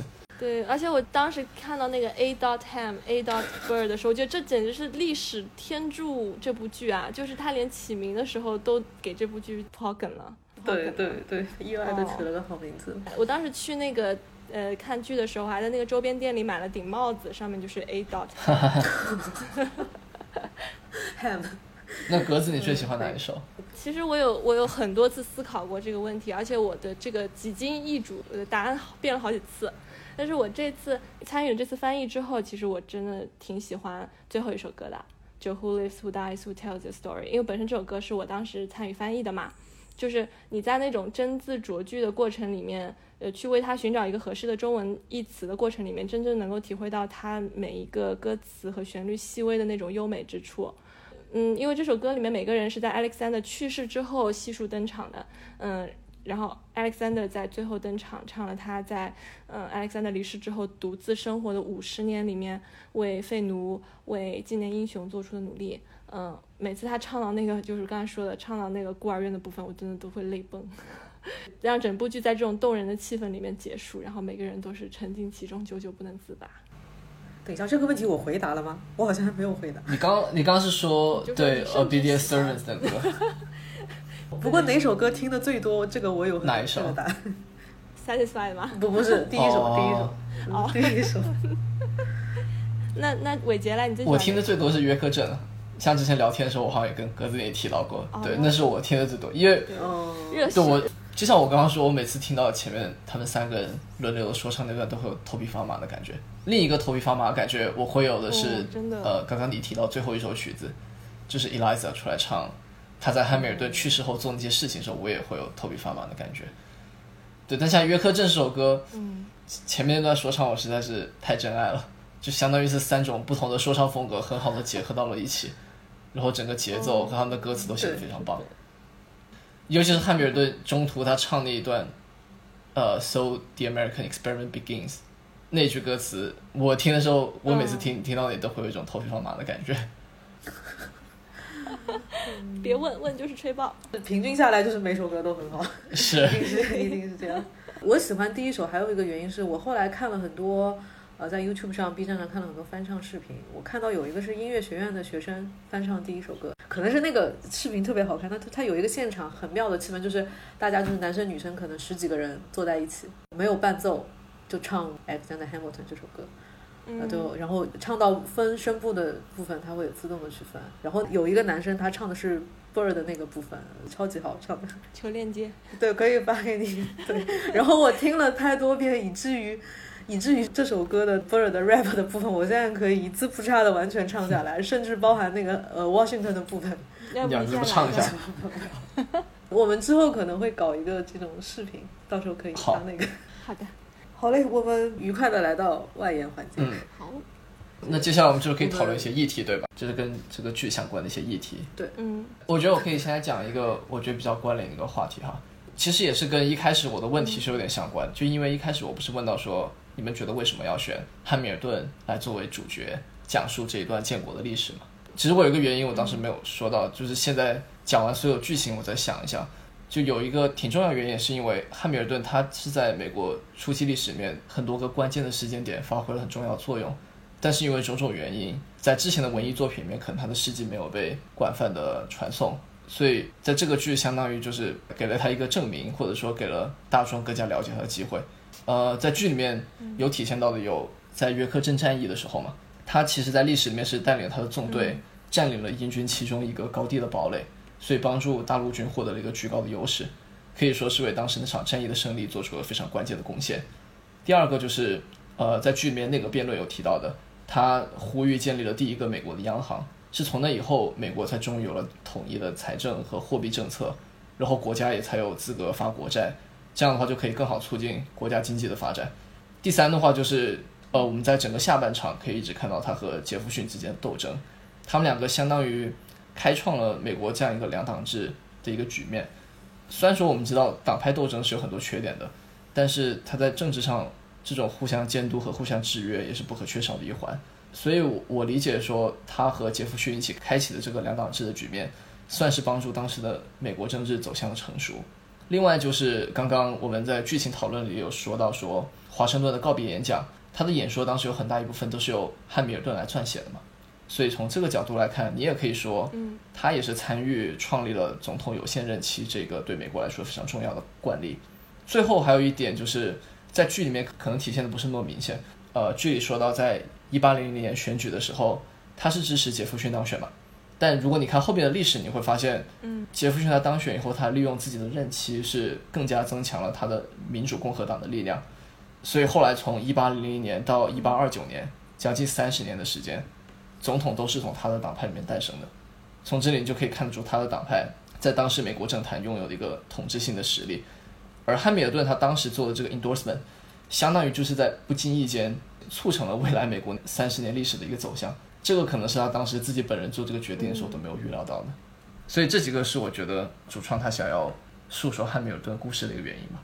我觉得也从。另一个方面达成了 Eliza 的一个愿望吧，就是为自己的丈夫证明，然后让他的功勋和业绩让大家所看到。对，另外之前聊天的时候，我们也有聊到，比如说这个剧它在评选方面的一些实践嘛，包括它卡斯的一些特点。像格子的话，你之前应该是对这些有一些想法，我知道。对，因为这部剧就是它大量使用了嗯少数裔族的演员嘛，包括拉丁裔啊、亚裔啊。非洲裔，嗯，我记得剧中一个基本固定用白人演员的就是乔治三世啊，而且他还是以一种反派的形象出现了，说明这个剧组他就是在挑演员的时候，他从来都不用外形去限制他的这个角色，他更注重的是演员本身的舞台表现力嘛。我觉得这个在白人占据江山的百老汇真的很难得，也是剧组对于少数一族演员的一种支持和鼓励嘛。而且我觉得延伸出来就是说。整个剧组他对于平权，他都一直是很支持，并且在履行和实践的。包括在那个 George Floyd 事件之后，美国一不是发起了那个 Black Lives Matter 的口号的热潮吗？当时我记得林剧剧他还代表剧组发表了一个道歉的视频，他就是为自己没有能够更早发声而道歉。他觉得他在这件事情里面是有义务的，然后他觉得他没有发生就是沉默就是共犯。我觉得他真的很有社会责任感，这也是我除了他才华之外，我特别佩服他的一点。而且我觉得，就是因为 Hamilton 他真的太火了嘛。就以至于它的票价真的非常高，嗯，所以剧组也考虑到一些低收入人群，嗯，没有办法看到这部剧，所以当时他们，嗯，重庆你有提过那个 Ham for Ham 这个活动，其实它也是每天，他当时在就是在 Hamilton 它登陆百老汇初期，每天进行一个抽前排票的活动，会有二十一张票是通过抽奖的方式卖出。为什么叫 Ham for Ham？就是 Ham 就是因为十美元的上面就是 Hamilton 的头像，就是一张十美元。换取一张 Hamilton 的前排门票，所以叫 Ham for Ham。嗯，然后当时也是让一些无力承担门票的人也有机会亲自坐到这个剧院里面去感受这个剧的魅力嘛。嗯，我觉得因为当时林剧剧他每天会在剧外抽奖，亲自抽奖。在抽奖之前会有一个小型的表演，也就是形成了后来网上众多流传的 Ham for Ham 的表演。嗯，其中很火爆的就是有你提过的那个 The Skylar Georges，就是三个乔治三世的演员来演。呃，Skylar Sisters，还有一次是我记得是那个 Lia，就是很有名的音乐剧演员，他是 Lin 的朋友嘛，他有到现场表演，他们两个有合唱那个 A Whole New World。还有是我刚才提到的，就是他们剧组在白宫的办公室里表演的那个呃 Cabinet Battle。嗯，还有一次我印象很深的是，一六年吧，应该是一六年。下旬，呃，当时 Rene 他是就要离组了，他其实是整个原卡里面比较晚离组的。当时林句句自己啊，包括其他的演员都已经离组了，嗯，然后他快要离开的那一周，他就是进行了最后一次 Ham for Ham 的表演，他是唱了 Congratulations，也是一首没有收录到正剧里面的歌。这首歌是那个呃，原本是设置在那个 The Rhino Pamphlet 那首歌后面的。就是在他丑闻暴露之后，从 Angelica 的视角去责问了 Hamilton 他的这个选择，他就是说你现在满意了吧？恭喜你，你成功了，你维护了你的名誉，但是你牺牲了你的家庭，这就是我们刚才有讨论过的他的这个事情上的选择嘛。嗯，而且呃，说回到就是剧组的平权的支持，其实他们还有跟基金会合作。通过就是这种方式为低收入的家庭的学生提供一种免费观剧的机会，我就觉得特别特别好，很佩服他们。那说到这个，我想问你们一个问题啊，就你们对于他们选择演员时候这种 color blind 这种做法，你们怎么看？因为在网上，无论是在中国还是美国，我都有看到有人讨论，就说这个剧组他选用了少数族裔的演员来演白人的一些历史角色嘛，然后就。产生了一些争议，嗯，所以这个我想问一下你们是怎么理解这种做法的？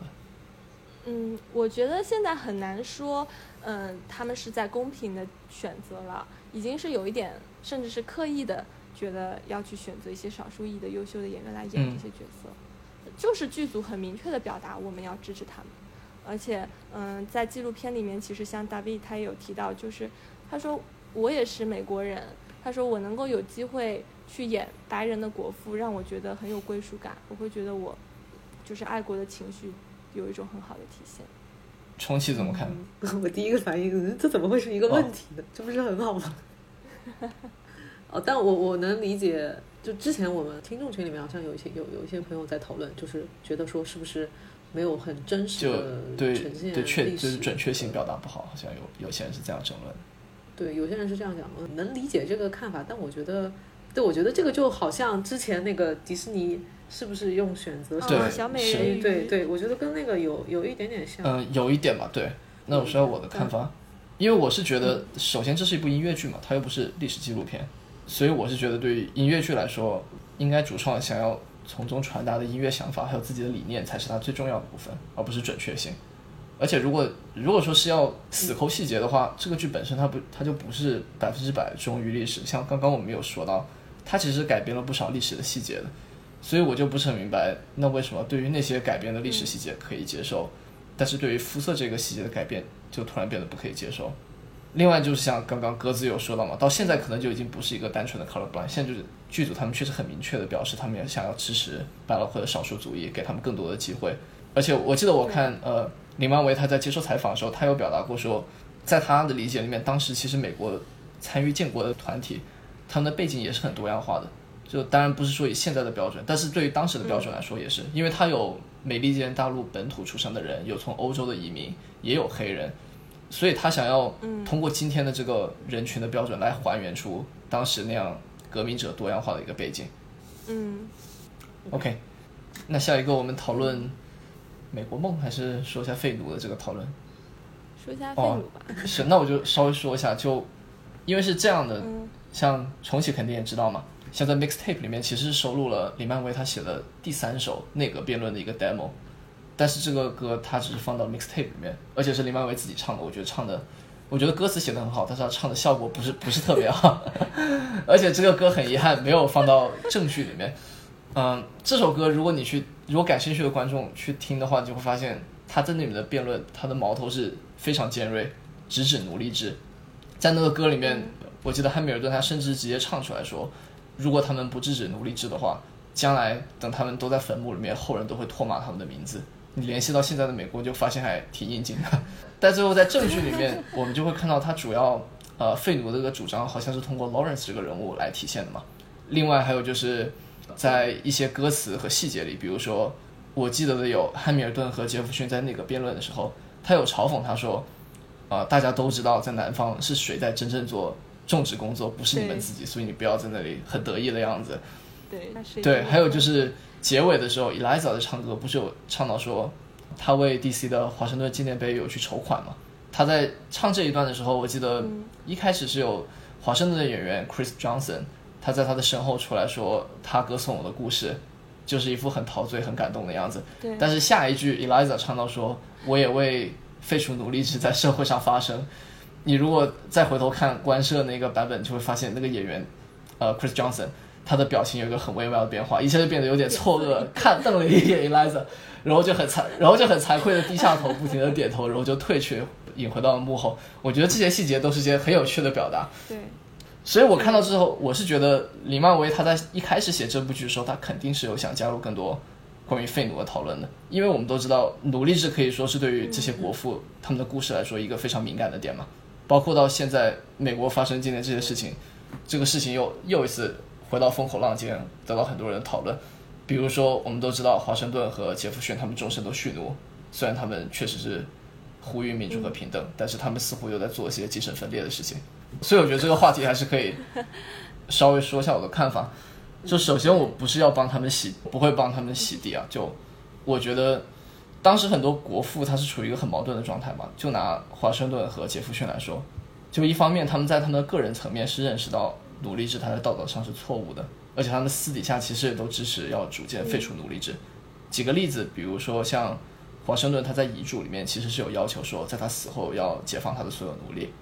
然后杰弗逊他在年轻的时候，他曾经在州的层面想要推动立法废除奴隶制，但是没有成功。后来他在他的总统任期，他是终止了奴役进口贸易嘛。但是另一方面，由于当时美国南方他们地方经济的这种常规模式，还有他们在政治上受到压力，他们就没有办法做到更多。因为当时美国的局面有点尴尬，就像刚刚我有提到，支持废奴的人大多数在北方，而南方当时需要一个奴隶制来维持他们经济的运作。再加上美国当时是一个刚建立起来的国家，它联邦的根基本来就不稳，所以如果当时他突然宣布要废除奴隶制的话，那我觉得很有可能造成的后果就是南方各个州就会宣布要脱离联邦，就像我们后来在南北战争期间看到历史确实发生的事情一样。所以对于美国当时这样一个新国家来说，它是不是可以承受这样的打击，这个从政治操作的层面来讲就很难实行。所以我觉得这就是一个很遗憾的问题了。当然从就从价值观上来说，我们都知道奴隶制肯定是错的，甚至当时很多国父也跟我们一样，都已经认识到这一点。但是当时你从具体的操作上来说，它就是非常难解决，甚至直到最后，美国它也还是得不得不通过一场战争，才终于把这个问题给解决掉了。刚刚格子是有想补充，对，嗯，我觉得你提到那个 Cabinet Battle Three 的，其实那首歌我觉得没有放进证据，有几方面原因吧。我觉得一个是可能是你在这部剧里面去直接的指出这些形象很高大的国父存在这一个问题，可能就挺敏感的。另一方面，可能我觉得这部剧已经够。情节够饱满了，他再再引入这样一个大的话题，可能就没有更多的空间去探讨。嗯，而且其实历史上对于 Alexander Hamilton 他到底是不是支持废奴，其实呃观点也挺两极的。因为虽然他其实是有表明过自己的这个政治主张，但他实际上却没有太多相关的举措。嗯，而且据说他自己家里面也有过几位黑人奴隶，所以他并不是那种绝对的废奴的支持者。嗯。反倒是他去世后，Eliza 做的可能还多一些，嗯，所以我觉得就是因为他在历史上的这个做法比较有争议吧，所以我觉得可能也是这首歌没有放进去的一个原因。我同意，因为我有想这个，我当时也是觉得他没有放进去，可能主要是考虑到这首歌跟其他的一些歌和内容有点割裂感，就会觉得好像有点突然插进了一个关于这个讨论，但是跟上下文有点连不起来嘛。我也是这么想的。另外，你刚刚你刚刚是有提到说汉密尔顿就是他。政治主张上是要废奴，但是他实际行为上没有嘛？这个其实就跟刚刚我说到的华盛顿和杰弗逊他们的做法就很像。他们当时就是很多人个人观点都已经认识到需要废除奴隶制，但是在政治上，他们作为一个公众人物，他们不敢做出一个表率。因为我就举个例子，华盛顿他在当总统的时候，他如果想要废除自己的奴隶，在南方看来可能就是代表说啊，联邦的意思是说奴隶制是不行的了，那我们还跟他们玩吗？我们是不是要就脱离联邦好了？所以他们不一定敢做这个事情。就他们会存在一个个人身份和公众身份对于这件事做法和观点存在的一个矛盾里。我觉得他是不是出于时长的考虑，就有一些他觉得可以拆到一些小的段落里面的表现的话，他就不用再做单独的一个歌曲的表现。呃，也有可能。对，当时林俊杰还开玩笑，他说我们这部剧的目标是要比隔壁那个大杯早下班嘛。对对对对，就是因为大杯是三小时嘛，对对，两个半。接下来讨论下一个格子应该有准备一个，我美国梦对就是提到美国梦的这个事儿，其实我我这个倒没有太多的准备或者可以展开，因为其实我看到有一个地方说 Hamilton 他这部音乐剧的副标题就是 An American Musical，一部美国音乐剧。呃，但是我当时在看，我确实是有在某个地方有看到过这个字样，但是我自己在去看的时候，或者拿到那个宣传册，我都没有看到这个。呃，可能是某一种宣传手段吧。但是我觉得它也的的确确反映出了一些美国精神，因为刚才我们提到，就是为什么要选 Hamilton 这个这个主角，因为他是移民，他怀揣着伟大的梦想，他参与了独立战争，他为自己的权利、为国家的权利努力的奋斗，这些。都是美国精神的体现，包括他自己一直说的那句 "I'm just like my country, young, scrappy and hungry"，就就是他就是把自己的经历和美国的这种呃成长经历结合在一起。对这个我很同意，就尤其是他本身的经历，你考虑到他一开始是个私生子，出身卑微，到最后他成就一番伟业，这其实就是非常美国梦的一个体现。我想到一个很搞笑的小小插曲，就是当时好像呃林居居他有在呃。一六年去上那个周六夜现场，对他去上那个节目，当时是因为我觉得好像是大家觉得特朗普肯定不会成功，就是觉得他已经觉得他肯定是不会就选的，所以他当时很自信的唱了那个，好像唱出了内涵这个意思。结果结果没想到，万万没想到，结果事与人为。然后他们就网上就调侃说，今年是时候又可以上一次周六夜现场。哦。是 是的，是的，毒奶就是毒奶邻居剧。你后面是有再提到其其他？有有，那我那我接下来再说下一个比较关联的一个点吧。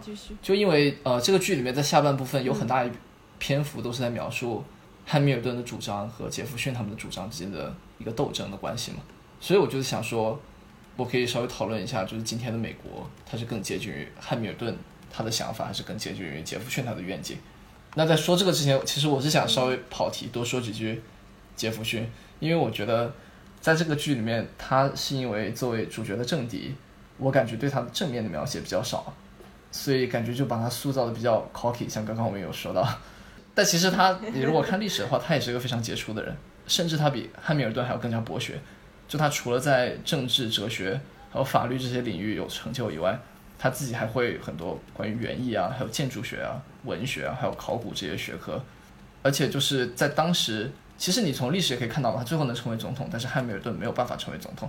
你可以看出来，他在政坛上其实是比汉密尔顿更受欢迎的。而汉密尔顿他在现实里就跟像在剧里面是四面树敌，但是杰弗逊他就跟汉密尔顿不同，他在现实里面跟别人可以更好的相处，这跟两个人的性格其实我觉得是有一定的关系。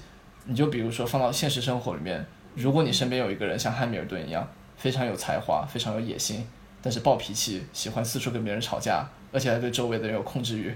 但是另一个人呢，像杰弗逊一样，同样有才华，但是为人比较温和、不儒雅。那你会更愿意跟谁相处作为朋友？所以我想说，想说就是多说几句，就关于杰弗逊，因为我觉得这个剧里面稍微是为了戏剧化的一个表现，把他的形象就是跟我的理解有点偏离。嗯，那我再回到这个话题的话。就如果要讨论说今天的美国更接近于汉密尔顿的，或者说更接近于汉密尔顿主义，还是更接近于杰弗逊主义的话，我觉得稍微可能要提一下，或者说总结一下两个人的主张有什么区别吧。就像汉密尔顿他的主张，在剧里面我们可以看到，他是主张加强联邦政府的权利嘛，他想要完善金融系统，然后促进美国的工商业的发展。但是杰弗逊他的主张，剧里也有说他是支持小政府主义，他反对过多的政府控制。而且剧里可能没有提到，但是算是有暗示到，他是认为，呃，美国应该是以农业为本。这个主张其实是跟两个人的成长环境是有关系的。因为像杰弗逊，他是出生在南方，他从小就是一个庄园主，但是汉密尔顿他是在城市里长大的。在剧里有提到，他在很年轻的时候就参与一个商业协会吧的一个工作，所以他从小就接触了商业。他认为商业是对于国家很重要的。但是杰弗逊他从小接触的是一个种植业和农业。在他看来，就是一个理想的共和国就应该是像南方一样，就每个人有自己的地产，大家各自安居乐业，各耕其田。再加上杰弗逊，我刚刚有提到嘛，他反对欧洲君主制的压迫，他认为如果联邦政府权力过大，就有可能造成跟君主制类似的压迫，所以他就非常反对汉密尔顿想要不停加强联邦的权力，包括央行，在他看来就是对联邦权力一次很大的扩大。但如果你要说两个人想法哪个更对的话，那我只能说我的理解是，在当时美国刚建国的时候，农业是美国非常重要的一个产业。当时在刚建国初期，他们对外出口大多数都是农产品，包括到了今天，农产品出口也是美国经济很重要的一环。所以可以说，啊，杰弗逊他的对于经济的这个愿景是更适合当时的美国。但是我觉得汉密尔顿他就想要完善金融系统，促进工商业发展，相当于他对于美国经济的看法更长远一些，他是在为美国未来的发展方向铺路。所以后来我们可以看到，美国它在经过最初的阶段以后。它确实是进行了工业化、工业化的过程。到了今天，它其实更以事闻名，是它的工商业。所以再加上联系到就是现在的联邦权力和当时联邦权力做对比，那我是觉得其实今天的美国是更加接近于汉密尔顿他的愿景吧。对，也有人说就是，对，也有人说就是当时不是他们两个各自代表不同的政党嘛？嗯，汉密尔顿所所代表的联邦党就是更加用。脑袋思考更理性，然后杰弗逊他的这个民主党就比较走情感的路线嘛。那你说治国肯定最终还是要到理性的，回归理性，到理。他们算是代表南方的利益，就当时民主共和党他们的主张在南方很受欢迎。对，其实格子你刚刚提到说一个党派是呼吁理性，一个党派是呼吁感性，其实又让我联想到就无论是之前一六年的脱欧嘛，还是一六年的美国大选都是这样。我们看到结果似乎，因为当时脱欧的时候，也是脱欧一方他们是想要诉诸于感性，但是支持留欧的一方是想要诉诸于理性，但是我们看到是呼吁感性的那一方获得了胜利，而美国一六年大选很大程度上也是因为，Trump 他的 campaign 非常好的，算是调动起来了民民众的反对的一些不满的情绪，所以 所以就获得了胜利，所以确实是还挺相似的。我就是想，sorry 又是我，我觉得说好多。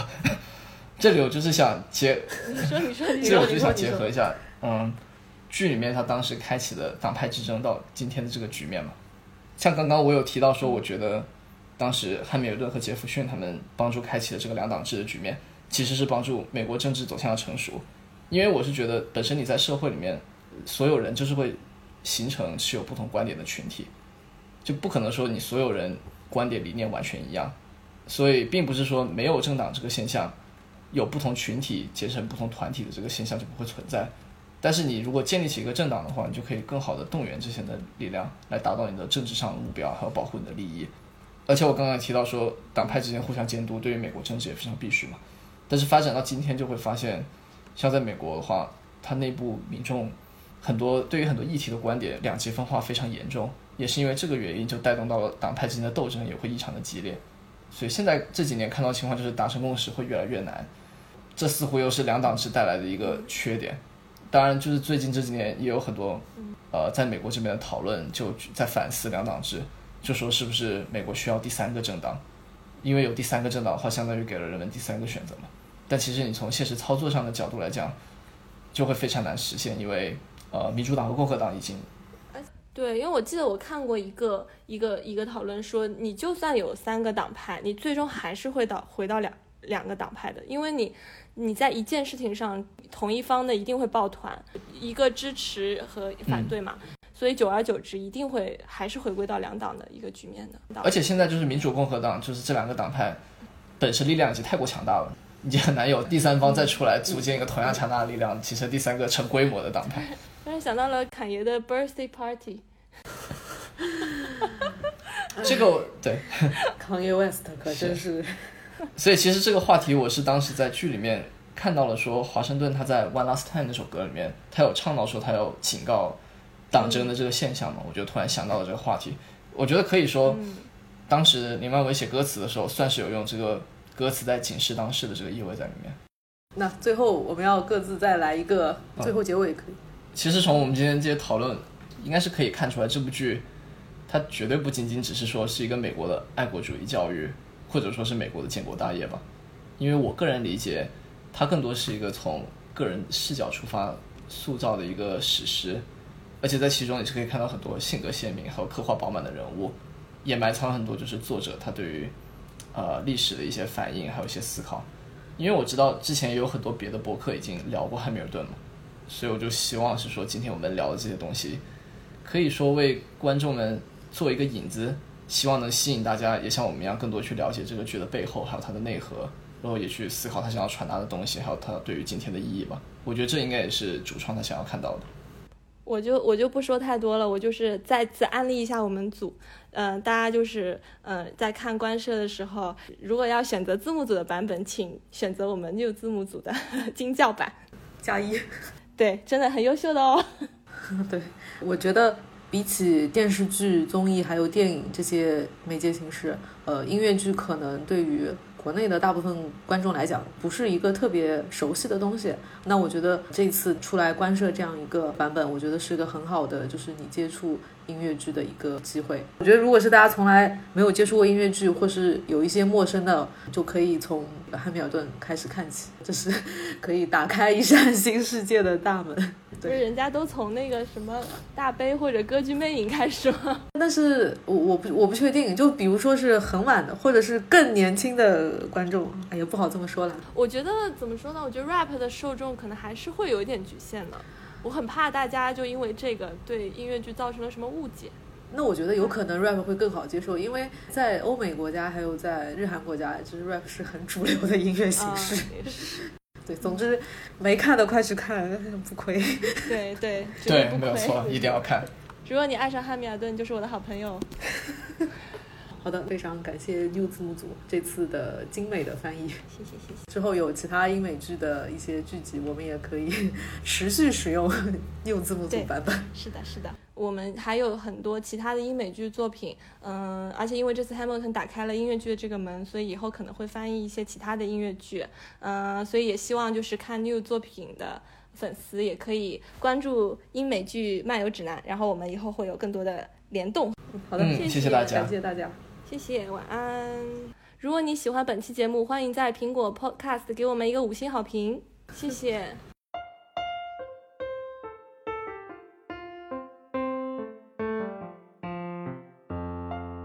Alexander, come back to sleep. I have an early meeting out of town. It's still dark outside. I know. I just need to write something down. Why do you write like you're running out of time? Come back to bed, that would be enough. I'll be back before you know I'm gone. Come back to sleep. This meeting's at dawn. Well, I'm going back to sleep. Hey. Best of wives and best of women.